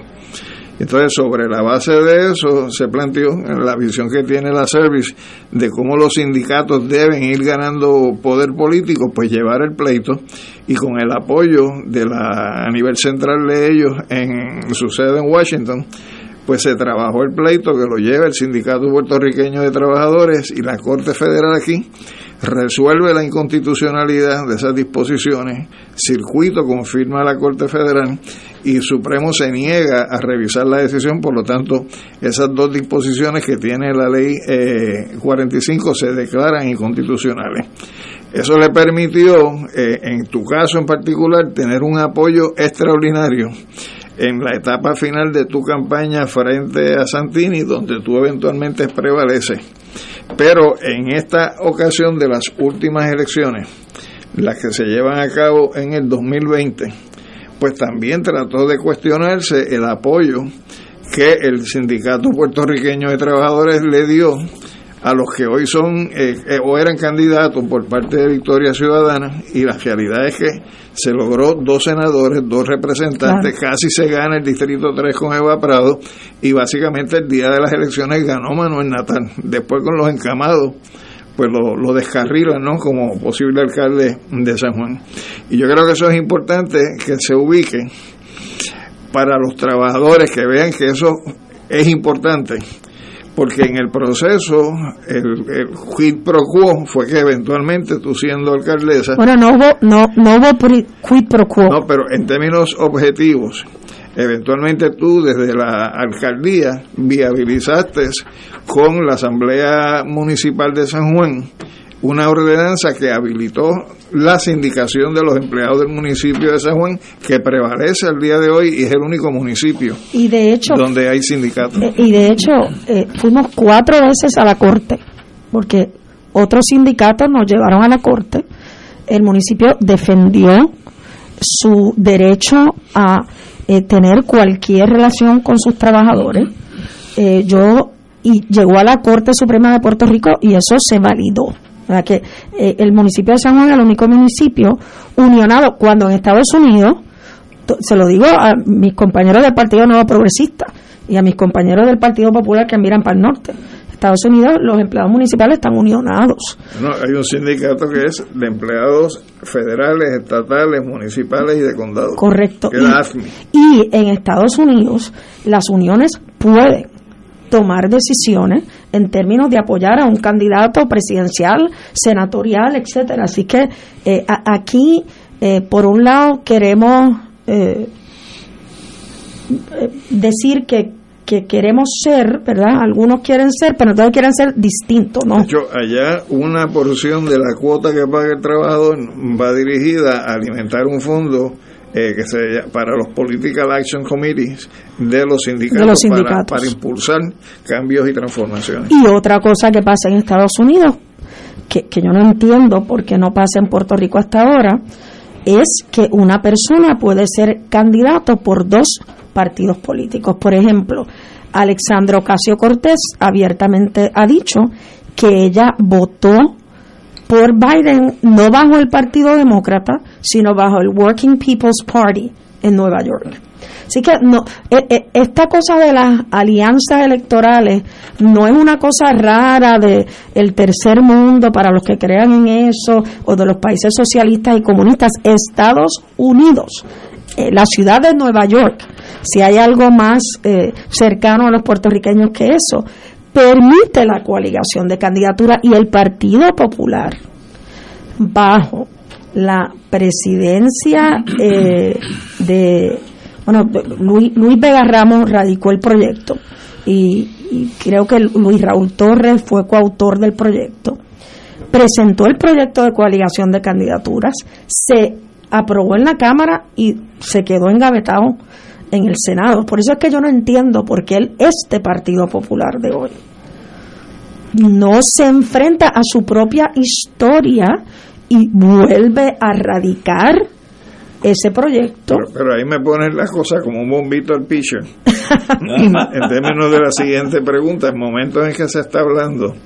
de posibles acercamientos entre organizaciones políticas partidistas, como es Victoria Ciudadana, como es el Partido Independentista Puertorriqueño, junto con organizaciones de la sociedad civil, como es Vamos, junto con sindicatos, grupos ambientalistas, para crear una masa crítica que se llame Alianza País para ir a las elecciones próximas. Tú, eh, en particular, ¿te sientes convocada por esa propuesta? Sí este pues dame más, más elementos en la explicación del sí eh, sí primero porque mi, mi puesta en escena en, la política puertorriqueña, una vez que fui electa, me llevó a ese camino, me llevó al camino de las alianzas, me llevó al camino de decir eh, en qué tú y yo coincidimos. Eh, yo tengo un compañero de una unión, no, no voy a decir el nombre, pero él, si está escuchando va, va a reconocer su expresión. Dice, esto es como si tú y yo fuéramos de aquí a Mayagüez y tenemos 10 losetas a llegar a Mayagüez. Y yo te puedo acompañar hasta la loseta número 5. Y a lo mejor si me empujas hasta la 6, pero después de eso, pues tenemos que coger caminos distintos, ¿no? Y, y esas convergencias basadas en un plan de trabajo, no el voten por yo y después bregamos, se acabó en Puerto Rico. Y el que todavía esté pensando eso, está pensando mal. E- El, el país después de María cambió. Yo, yo no sé cuántos políticos han internalizado eso. Bueno, en el Partido Popular hay algunos que ven esa propuesta como algo casi diabólico. Demoníaco, Mm, demoníaco. demoníaco, Demoníaco, o sea, esas son expresiones del, que, que ha hecho el presidente, el presidente de la Cámara, eh, eh, el compañero y amigo Tatito, Tatito Hernández. Yo, yo lo veo como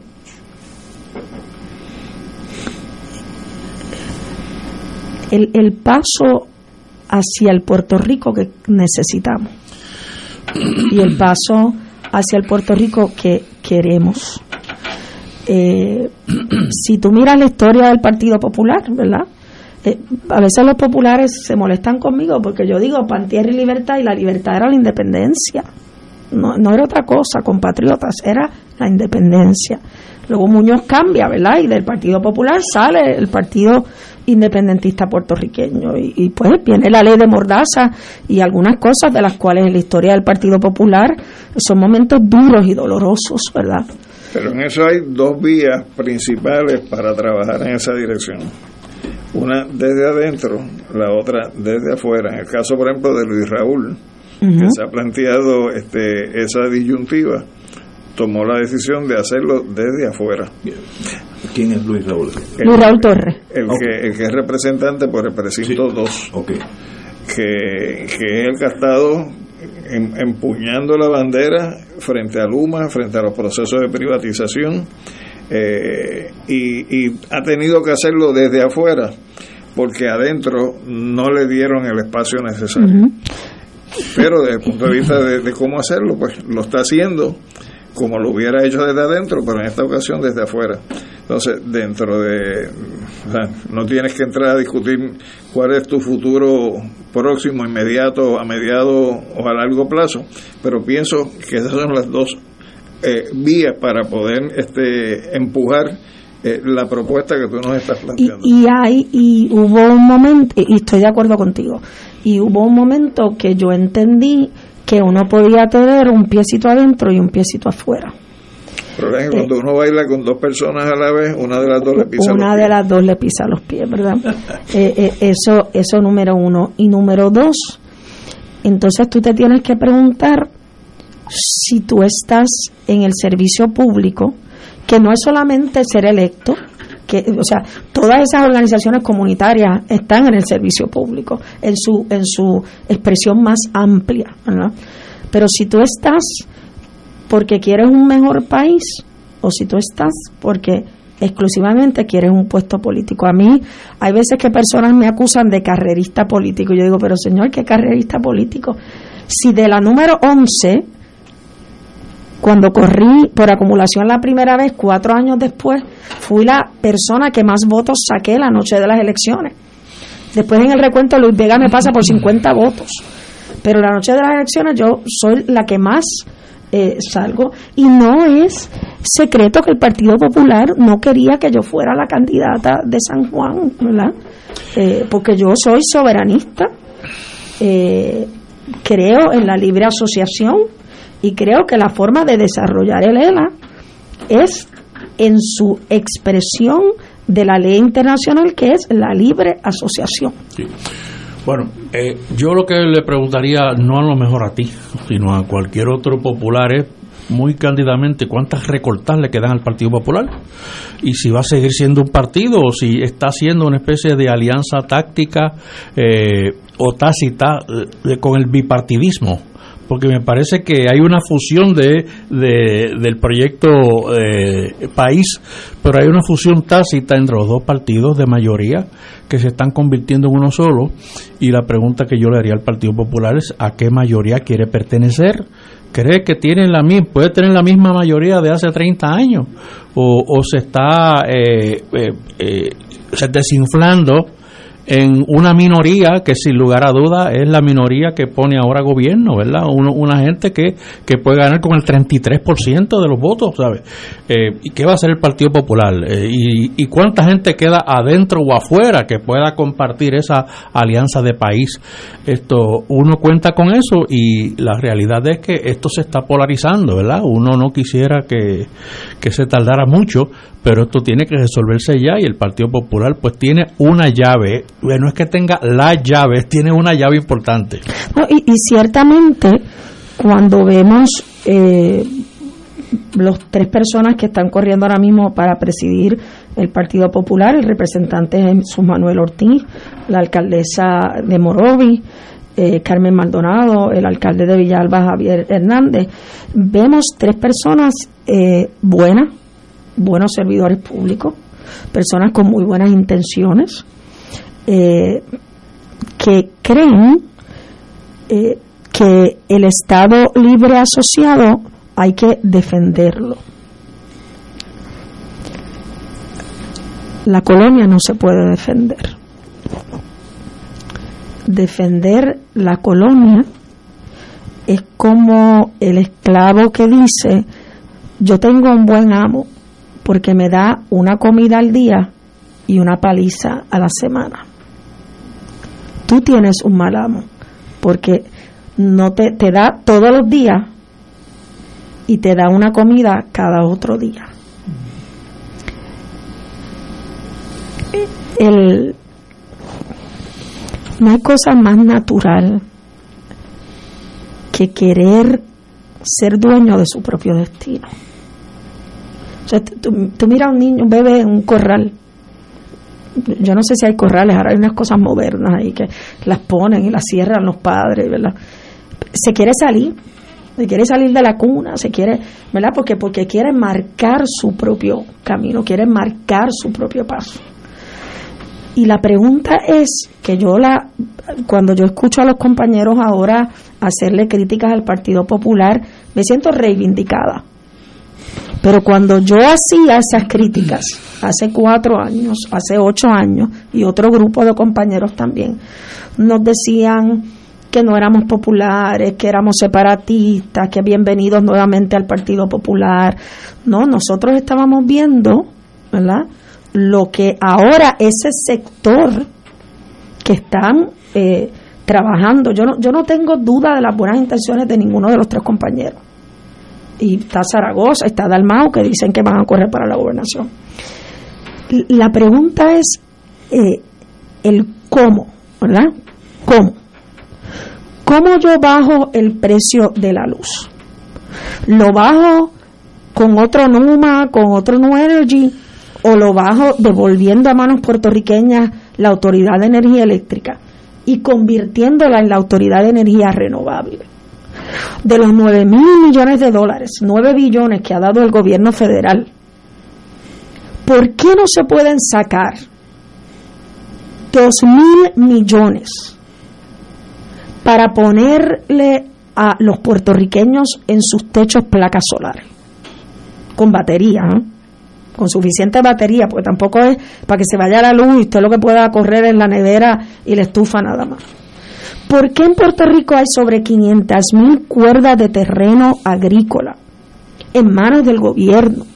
¿Por qué hay que alquilársela a los jóvenes puertorriqueños que dejan sus trabajos para trabajar la tierra? Y ahora mismo hay agricultores a quien se les está quitando las tierras porque no pueden pagar la finca porque se la destruyó Fiona. Entonces, mira, yo conozco agricultores que le han dicho que porque la calabaza es demasiado grande, el seguro no le aplica. O sea, ¿por qué en Puerto Rico la educación universitaria no puede ser gratis? O sea, no, no hay excusa para que el dinero que está entrando, que, que es, mira, eh, en Alemania, los alemanes pagan todavía un impuesto para retribución al pueblo de Israel, hoy en día. O sea, aquí se nos olvida a veces, y yo lo digo con mucho dolor, que hubo una esterilización forzosa, forzada, de las mujeres puertorriqueñas en los años 50. La tercera parte. Y que, y hay, y que hay memos diciendo there are too many brown and black and poor Puerto Ricans. This must be stopped. Memos del gobierno de los Estados Unidos. Aquí el agente naranja se probó en el yunque. Aquí la píldora contraceptiva se probó en las mujeres puertorriqueñas. O sea, hay, hay los elementos de retribución. De retribución. Una vez a mí me preguntó eh, un, un congresista eh, que si yo quería un bailout, y me acuerdo que Eduardo Batia estaba sentado al lado mío, eh, y, y, yo contesté la pregunta mal, le dije, le dije yes, ¿verdad? Lo que debía haber contestado es no, I want justice. ¿verdad? Yo, yo, yo quiero justicia. Cuando usted pone, y de esto sabe Ignacio, cuando usted pone soldaditos en una tierra que no es suya, la invade, se queda con ella, pues usted tiene la responsabilidad de, de retribuir todo lo que usted le quitó a, esa tierra. Y yo tengo, mi hija nacida en Estados Unidos, mi primer esposo es americano, yo tengo extraordinarias relaciones con personas americanas, no se trata de ser antiamericano, se trata de respetar la dignidad de los puertorriqueños. Y para contestar eh, eh, o, para abonar a lo, que tú estás diciendo, Manolo, la pregunta del Partido Popular es cómo se va a diferenciar, porque hoy no se diferencia, en su esencia de cómo llegar a aquella tipo de cosas. O sea, tú no puedes, tú no puedes decir en tu en tu asamblea que el Partido Popular esté en contra de la privatización y después que tus dos representantes en la Junta voten a favor de la privatización. En, en los próximos dos años, ¿tú vas a estar aquí en Puerto Rico o en Estados Unidos? Sí, sí. Aquí. Yo estoy aquí, estoy en la- un periodo de, de par de días al mes eh, dando charlas en diferentes universidades eh, en Estados Unidos, por lo menos en este semestre. El Pero sí voy a el estar aquí. El planteamiento que, que se hizo en algún momento, que quizás es una leyenda urbana y tú lo puedes aclarar, de que tú tenías la posibilidad de, de una posición dentro de la administración demócrata en los Estados Unidos. No, que- no, eso no fue una leyenda urbana. Eso fue, fue, fue correcto. Eh, hubo conversaciones y, y uno, uno de- yo no, yo no, yo no soy a registered Democrat, ¿verdad? Pero si yo fuese a participar en la política eh, norteamericana sería con, con el ala liberal del partido del partido demócrata. Pero el partido demócrata sigue insistiendo en dejarse eh, secuestrar en Puerto Rico por el, el ala estadista. Y, y no tiene nada de malo, pero dígalo abiertamente. Mire, nosotros queremos la estadidad para Puerto Rico. Eh, ¿Verdad? Porque muchos a mí me decían después de María, ah, deja que Puerto sea sea Estado. Y yo le decía, pero ¿y por qué Puerto Rico tiene que ser Estado? Y yo, "Caramba, porque you don't want. No, yo quiero que el país decida sobre las bases de la verdad. ¿ah? Porque, por ejemplo, el proyecto eh, de, de- llamado proyecto de consenso no define la estadidad, no le dice a los puertorriqueños que la estadidad es sin comité olímpico. Que tiene que ser sin comité olímpico. Correcto. Pero, pero pues no vemos a Texas, ni a Nueva York, ni a Tennessee. Que tiene que ser así. Pero la- y tiene que tener un lenguaje principal. Pero la comisionada, pero la, pero la, sí, pero la comisionada eh, candidata a la gobernación, Jennifer González, dice que no, que y tendremos nuestro Ya- comité ya, olímpico. ya la pusiste a ganarle las primarias a Pierluisi. Bueno, yo, yo no sé si le gano o no, pero es candidata. Es que hay cosas que pasan antes de que pasen. Exacto, exacto. Eh, y y, y es, ese es el problema, Manolo, que ahora mismo el Partido Popular está en un proceso de indefinición. Y cuando tú quieres ser mucho para todos, terminas siendo poco para muchos. Estar con el Dios, con Dios y con el diablo. Que a lo mejor ese no es la mejor, en este lugar no es la mejor eh, Pero- eh, expresión.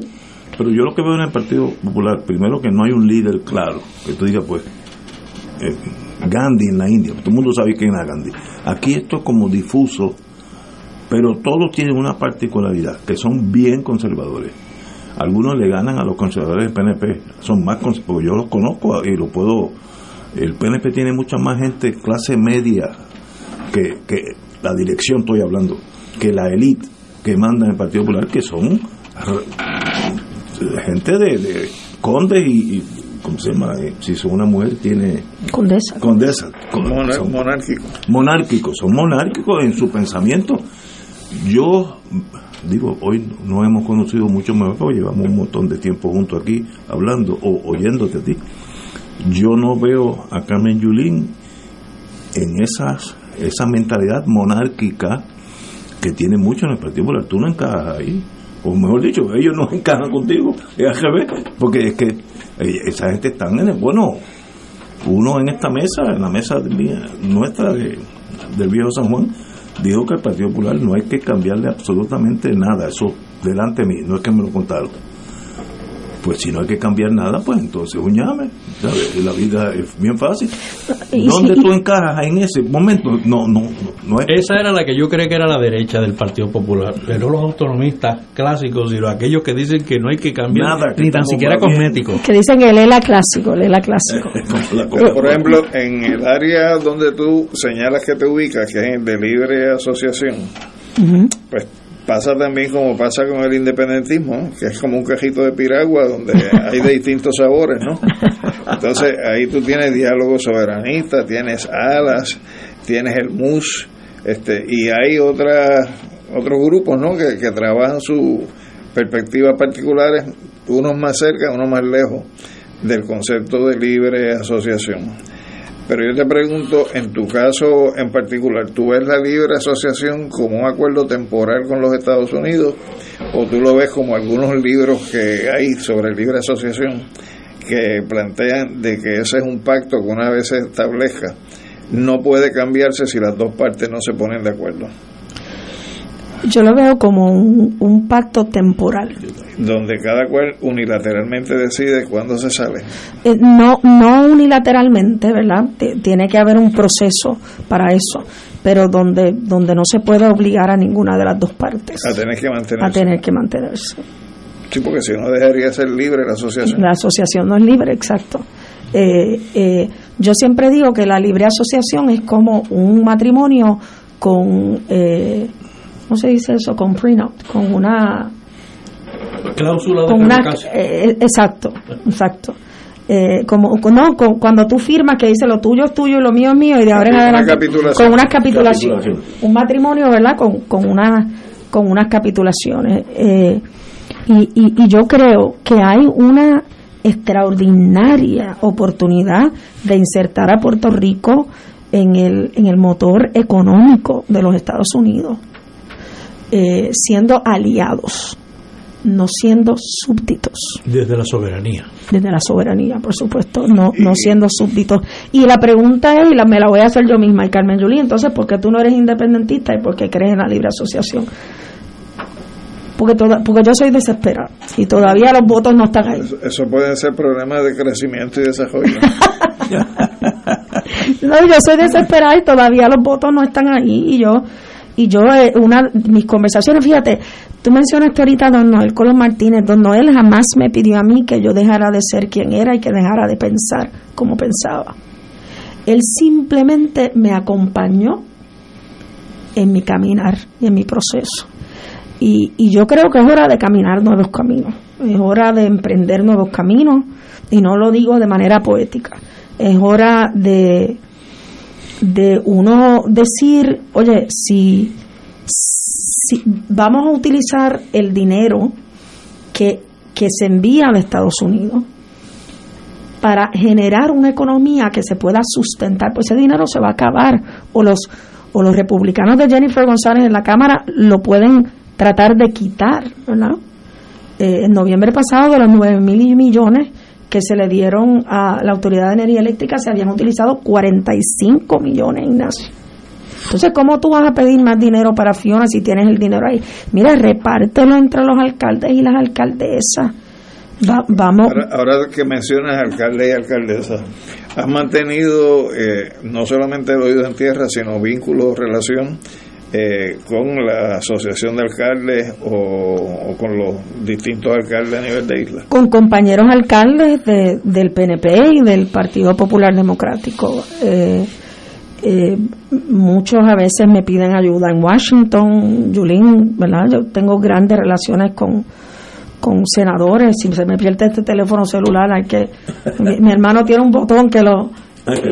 no, lo, lo, lo, ¿cómo se dice? Le quita todo eh, porque hay teléfonos ahí, ¿verdad? De, de, personas que son players en el Congreso de los, de los Estados Unidos. Yo, por ejemplo, soy parte de, de un, una organización que se llama el Sanders Institute.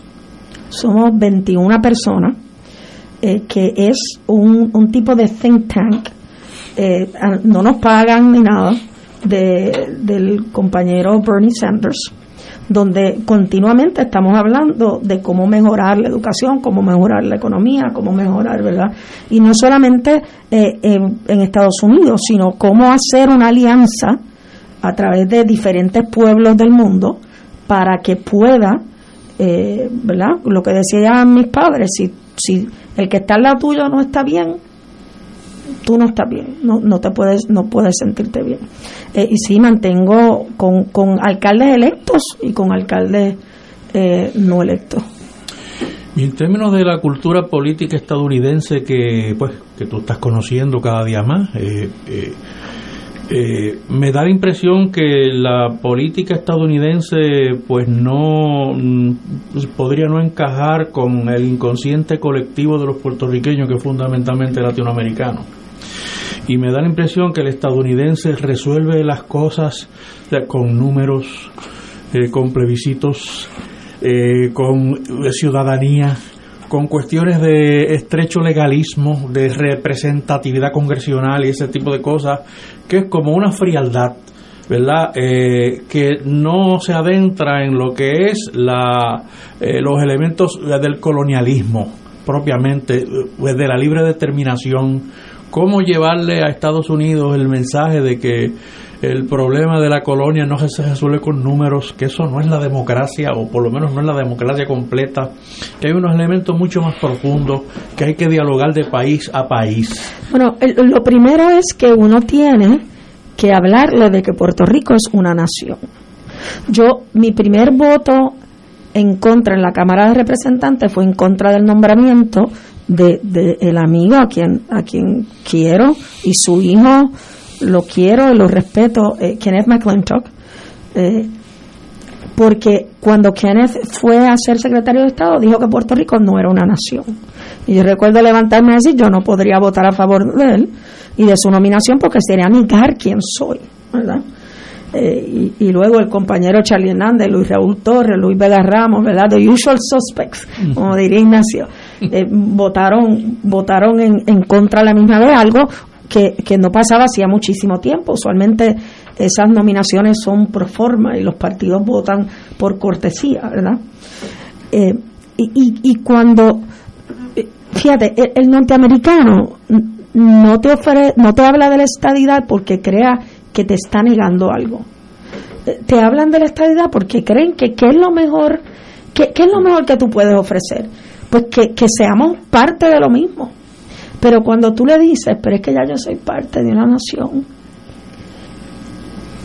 te miran como que es como.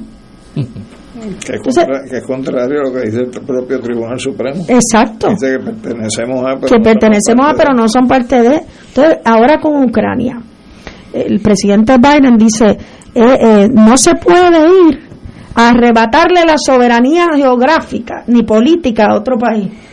Y entonces pues, yo me levanto y digo en CNN, bueno, estoy de acuerdo con el presidente Biden, pero que no se vaya tan lejos, que mire al sur y vea que Estados Unidos le arrebató la geografía y la soberanía política a un país, ¿verdad? Eh, y, y ese, ese concepto de que los puertorriqueños, aún muchos estadistas, sienten que Puerto Rico es su nación, tú, tú dale un chipito a pitorro al estadista más Bueno. estadista. Ponlo en Nueva York en una nevada y ponle verde luz que va a levantar el puño al final de la canción. Eso me pasó a mí. Y- y- y- no, y me dejó una marca para siempre, porque según yo, yo hice high school en Estados Unidos, fue a la universidad en Estados Unidos, yo era americano, entonces, y estoy dentro de la agencia central, que tampoco es, tú sabes, DACO, ¿no? Este, allí hay unos, unos intereses bien serios, ¿no? Y entonces juega en unas Olimpiadas Puerto Rico contra Estados Unidos. Baloncesto. Baloncesto. Y lo hicieron así. Esa. Ese es 2004, creo que fue. No, no, antes, antes de eso, mucho antes de eso. Pues ya yo estaba fuera. de- Pero que jugaron en Europa, por allá, eh, y, y Puerto Rico jugó contra Estados Unidos. Y al principio Puerto Rico empieza a ganarle a Estados Unidos, hasta la, hasta la mitad, de ahí para abajo fue al GB. Pero mis amigos en la agencia, como son gente, bueno, el mundo entero es, es su, su cuadrilátero, me decían, oye, qué bueno están, estás tú ganando. Yo. Por primera vez en mi vida yo choqué con lo que es el puertorriqueño. Nunca había chocado antes. Y me, me daban en la espalda, eh, qué bueno, oye, hoy tienen buen equipo ustedes. Y yo, ¿cómo que ustedes? Si yo, yo soy el hijo de John Wayne, ¿qué ha pasado? Y luego Junta. me ayudó porque crecí mi identidad, pues mira qué bien que aprendí eso. Pero eso me pasó ya, yo hombre casado, con hijos. ¿Cómo que ustedes están ganando y nosotros no? Y, y ahí yo me di cuenta que yo de verdad era iba a Puerto Rico en ese juego. Ahí te diste cuenta de lo que es la esquizofrenia. Sí, sí, sí. Porque es la, es la dicotomía Sí. esta, ¿verdad? Pero La- yo la viví en mi sangre y uno uno tiene que aprender de, la, de esos momentos porque uno entonces se torna un mejor ser humano. Pues yo no soy hijo de John Wayne, ¿sabes? Y no hay problema con eso. Has tenido tu evolución, qué bueno. ¿Viste, viste? Poco a poco, pero dame 200 años más y tú vas a ver. Y, y lo otro que es importante es que, que eh, el americano entienda que esto no es un sentimiento anti-americano, que es un sentimiento pro-puertorriqueño, que tú estás orgulloso de tu Star Spangled Banner, yo estoy orgulloso de la mi borinqueña, ¿verdad? Eh, como dice René Calle 13, somos, somos, eh, eh, eh, somos las letras que no cantan en nuestro himno, ¿verdad? Y, y, y- y eso el americano lo entiende. Y el, y el americano que está en el Congreso lo entiende.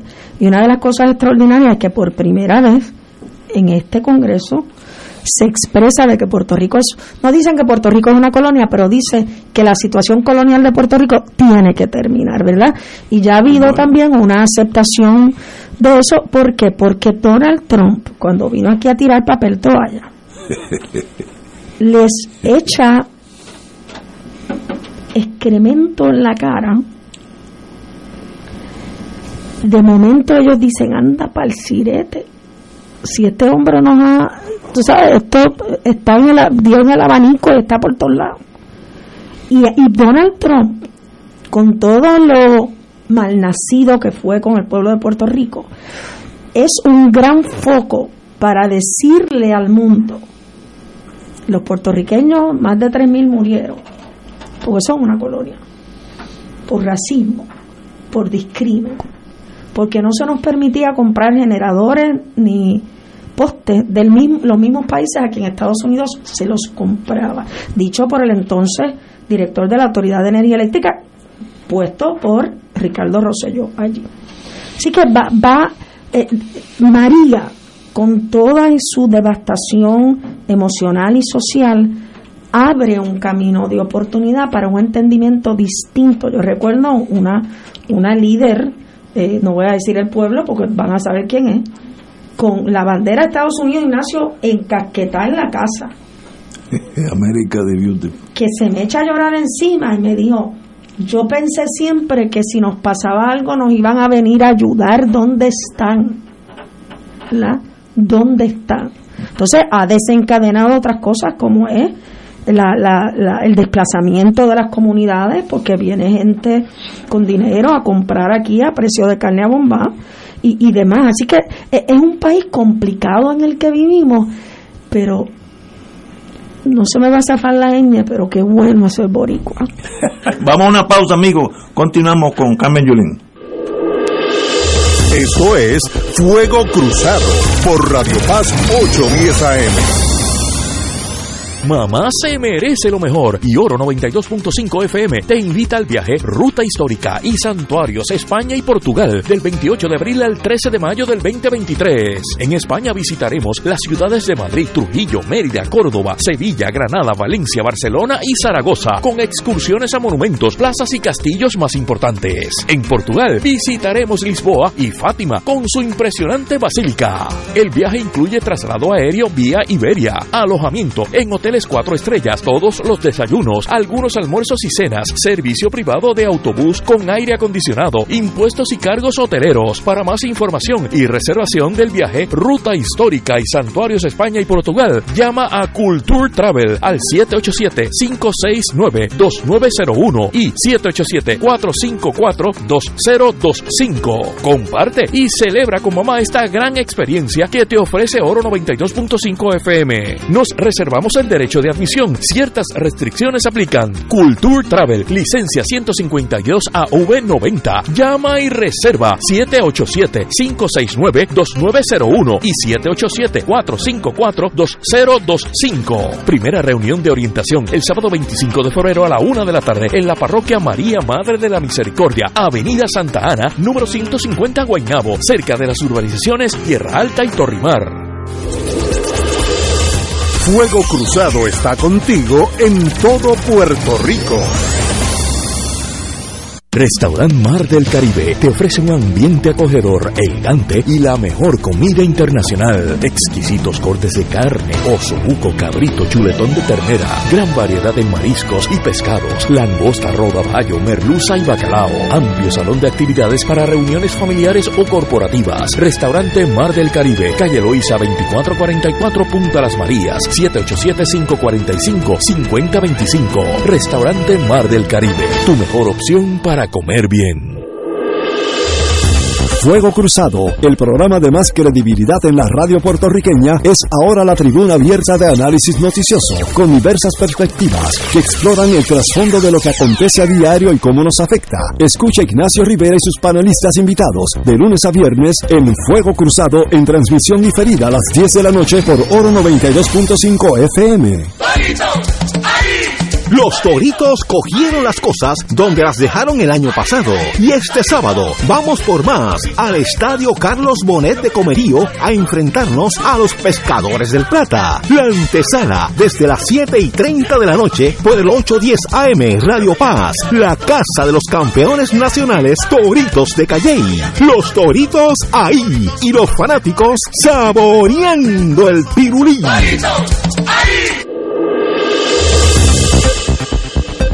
Y ahora continúa Fuego Cruzado.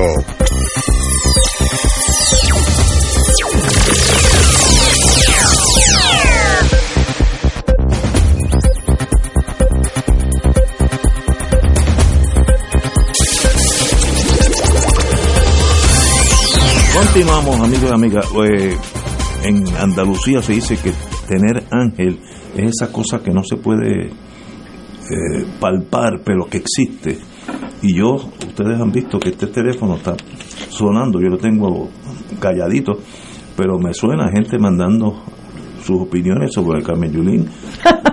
Excelente, tú tienes ese ángel tuyo que está ahí, porque yo, yo he tenido aquí mucha gente, igual amigos, igual amigas, que nadie me ha mandado ningún mensaje, pero nada, ni bueno ni malo, sea, nada. Y a- yo llevo más de 50 y un señor vino por ahí que estaba en un carro, o yo que estaba aquí. Y vino a saludarme, sí. ahorita, así que tienes eso, Ángeles, la, una forma. Mira, yo fui a la fiesta de la calle San Sebastián a disfrutármela. Eh, y- ¿Tuviste este año? Sí, Ah. este año. Y la gente me decía, mira, ¿qué te parece? Yo, bueno, yo vine aquí a disfrutar, no vine aquí a, a- ¿verdad? a criticar, ni vine a evaluar. Este, sí noté que era exactamente el montaje que Sí. nosotros habíamos hecho. Eh, en la fiesta, la- la- las estaciones de policía estaban donde estaban, las estaciones de manejo de emergencia. Y yo, qué bueno, ¿verdad? Porque yo creo que eh, si alguien hace algo bueno, es importante seguirlo. Esta manía de que porque huele a, pues déjame quitarlo. Te- te- tenemos que terminar con eso. Pero, pero Ignacio, nadie me gritó nada. Nadie. Yo me quedé asombrada. Yo pensé, yo iba con una amiga mía de Estados Unidos, eh, boricua, le dije, no te vayas a, encaracolar. Si alguien me dice algo, Lleva- Llevaba un suero Exacto, le digo, tú sigue para adelante porque alguien me va a decir cuatro cosas. Una me dijo una, cala- una palabrota así y me dijo, la verdad que hace falta. Después que me dijo la palabra, la verdad que hace falta y sí, siguió andando. El día a, a las 12 del mediodía ya estabas en día. Pero, pero yo, yo creo que una, una de las cosas que son importantes, Ignacio, es que los, los que queremos un país distinto de verdad, porque no es decir yo quiero eh, eh, un país donde todo el mundo sea feliz. Pues claro, nadie va a decir, pero, pero, pero ¿cómo? ¿Cómo lo vamos a hacer, verdad? Eh, ahora no es cuestión del dinero, dinero hay. ¿Cómo lo vamos a hacer? ¿Cómo vamos a lograr una economía eh, sustentable? ¿Cómo vamos a lograr que, que el arte, el otro día había eh, las bellas artes, que no había un problema de, maestros de bellas artes, ¿verdad? De, de- la agricultura, de, eh, de la educación, de la- ¿cómo, ¿cómo vamos a mirar la, el, la- el uso de las drogas de una manera distinta, de una manera salubrista? ¿Cómo vamos a mirar las situaciones de criminalidad? Mira, tú tienes ahí, dice, culpable por matar perro en Río Grande y se expone creo que a 30 años de cárcel. Cuando yo fui alcaldesa, eh, comenzamos un- una unidad que es 1844 mascota en el teléfono, no sé si todavía está, y esa unidad llevaba a gente a la corte por maltrato de animales, Bien ¿verdad? hecho, bien. eh, eh, el primer Head Start para niños sordos en todo Puerto Rico, que está en el Colegio San Gabriel, y de paso se ayuda al Colegio San Gabriel eh, eh, alquilándole eso. Como dijo eh, Alejandro, el primer municipio unionado, el primer municipio con un eh, eh, terapia acuática, con un sistema de, terapia acuática eh, que ganó premios a, nivel a nivel de Puerto Rico. Y, y el primer municipio en reconocer las uniones de hecho para efectos de plan médico. Nosotros aumentamos el, el salario mínimo de 7.25 a 8.25 la hora eso le aumentó el salario a sobre 600 empleados se le dieron dos aumentos bajo la unión no pude cumplir con el tercer aumento no, no pude hacerlo, no había el dinero. Eh, me hubiese gustado darlo, a quien no le hubiese gustado darlo, ¿verdad? Eh, a mí yo no manejé bien eh, el asunto del recogido de escombros inmediatamente después de los huracanes Irma y María. Yo, para mí, defender la vida era más importante. Ayudar al municipio de San Juan y a otros municipios era más importante. Y ese San Benito me lo pusieron eh, con algún nivel de razón. Pues usted tiene 54 camiones, o los usa para llevar agua y comida, o los usa para recoger escombros. No había más camiones. Y no fue sino hasta noviembre, diciembre que FEMA da las guías para que nosotros pudiésemos contratar adicional. Eso yo lo pude haber hecho mejor. Eh, yo me atrevo a decir que eso no lo hice bien. Y eso es parte, ¿verdad?, de uno mirarse a sí mismo y ver cómo. eh, yo paso por el Parque Luis Muñoz Marín, una inversión de 18 millones de dólares que se convirtió no solamente en el parque mejor de Puerto Rico, sino en el pulmón nuevamente de el, el, el Irán Bithorn, que está a nivel de la las grandes ligas en, en, en Estados Unidos. Y eso es importante porque genera, cuando yo decía que las fiestas de la calle, eh, que el Baseball Classic, generaban dinero, ah, eso es embuste. Y ahora tú ves en los periódicos cada rato es- esto genera tantos millones y esto genera tantos millones. Convertimos las fiestas de la calle San Sebastián en una en una eh, fiesta de calibre internacional. Llegaban 14 cruceros a las fiestas de la calle San Sebastián, ¿verdad? Eh, y en el primer cuatrienio nada más una una sobre 200 proyectos en, en ci- eh, 100 millones de dólares en proyectos. Bajé la deuda del municipio en un 56%, ¿verdad? Ah, lo tuve que hacer a puro pantalón. Lo tuve que hacer enfrentándome muchas veces a miembros del partido al que todavía pertenezco.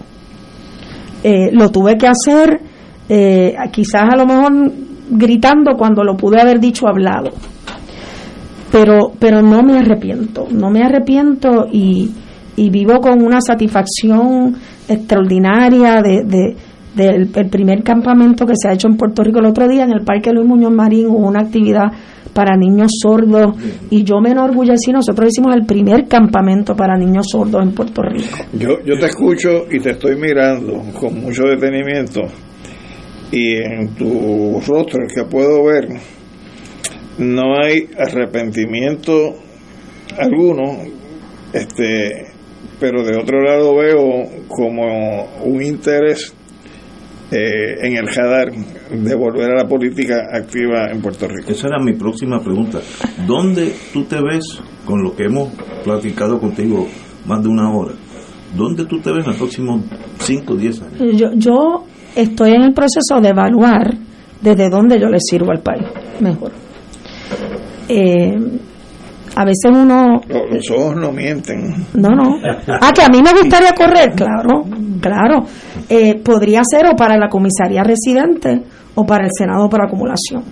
Y te tengo que decir que ha habido líderes comunitarios y reuniones donde me han pedido que vuelva a correr para la alcaldía de San Juan. Y la contestación es que no. O sea, yo siempre dije desde el principio que ocho años eran suficientes. Eh, y, o sea, la alcaldía de San Juan es, eh, es una mini gobernación, ¿verdad? Eh, y a mí me queda esa satisfacción, Alejandro, de que ese liderato comunitario y yo tenemos hasta más contacto que con, con la clase política del país. A mí eso me llena de, de mucha satisfacción. Si corriera para algo, sería para una de esas dos posiciones. ¿Cuál es? Washington. Senado por acumulación o Washington. Muy bien. Si El- el- el ca- la candidatura eh, a comisionado residente siempre va muy atada a una estructura de partido. Mientras que la candidatura a senador o senadora por acumulación y la, la mejor ejemplo lo tenemos con un senador que ha cogido independiente por Chaco acumulación Chaco. y ha salido en dos términos, así que, que pienso de que si, si hay ese choque intrapartido para colocarte en una posición de una candidatura, además de que tendrías que ir a primaria si estás hablando del Partido Popular, porque ya hay uno que se postuló para esa posición, pues, pues lo veo como que el camino está más llanito en la perspectiva de Senado por acumulación. Yo no te veo a ti en ese tipo de política. Tú puedes ser otra cosa. Por ejemplo, Gandhi nunca fue presidente. Eh, Gandhi es un pensador que guió a, a India por- a lo que hoy, vamos a ponerlo así. Y yo no te veo en la estructura política de un partido ultraderechista, que es el Partido Popular. Pero puede ser por acumulación independiente. Ah, bueno. Por eso que te estoy diciendo No, por eso, que no la veo- Está diciendo lo, lo mismo mío. En la estructura clásica greco-romana del siglo XIV. Yo, que yo está tengo la mascarilla puesta, pero me la voy a quitar un segundo para que vean mi cara. Está gozando. que no, no la veo, no, no. Esas ideas, esa gente se asustan si le dicen. yo- yo- Se puso Yo, yo voy a, yo voy a, Dos, dos veces te dos veces. Yo, yo voy a cumplir sesen- no, yo voy a cumplir 60 años febrero 25 y, y sin lugar a dudas estoy llegando a la tercera etapa de mi vida. Te tengo que decir que me la estoy gozando más de lo que me he gozado otras etapas de mi vida. Eh, En, en todos los sentidos de, de la palabra. Qué bueno. Eh, y no estoy para perder el tiempo. Sí, estoy- No estoy. Hay una canción de Lisette que dice: eh, eh, voy a estar con gente muy diferente a tu manera de pensar y de sentir, ¿verdad? Eh, el cariño que guardaba para ti lo voy a dividir. Yo, yo no estoy para perder el tiempo, eh, no estoy para ataduras, eh, nunca lo estuve, pero ahora, ¿verdad? y, y no estoy, tú, tú dices Alejandro que ves en mi rostro satisfacción, la tengo, pero queda tanto por hacer en este país. Yo recibí una llamada. Piensa siempre en lo que dice Unamuno en el ensayo adentro. Ni lo pasado puede ser más que como fue, ni el presente puede ser más que como es. El puede ser es siempre futuro. pero después de eso yo creo que vamos a tener que terminar el programa. Mira, yo recibí una llamada el viernes pasado, estaba en Nueva York, de una señora que por la mañana me dijo, mira, yo tengo un problema de agua, yo le dije, tiene el número equivocado, pero la voz me, algo me decía que esa señora necesitaba ayuda. Y guardé el teléfono y la llamé por la noche. Le dije, mire, este teléfono es de Carmen Yulín. Ah, yo sabía que usted me iba a llamar. Me envió la información y, uno todavía, ¿verdad? Llama a personas que conocen el gobierno, sus contactos. Ayer me llamó una madre, antes de ayer, que el hijo tenía un sangrado craneal, ¿verdad? Así que a, mí a mí me queda a mí me queda corazón para Puerto Rico. ¿Desde dónde? ¿Desde dónde Dios dirá? Te sobra y te deseo lo mejor. Este, nosotros le, vino aquí Camillolín por media hora, llevamos dos horas y tenemos que irnos porque ya me están haciendo señales, si no seguimos por ahí para abajo hasta las 10 de la pues noche. Muchas gracias a, todos y a todas. y se sonrojó dos veces, lo que decir que todavía está viva por dentro. excelente. Señores, tenemos el proyecto país. Muchas bendiciones.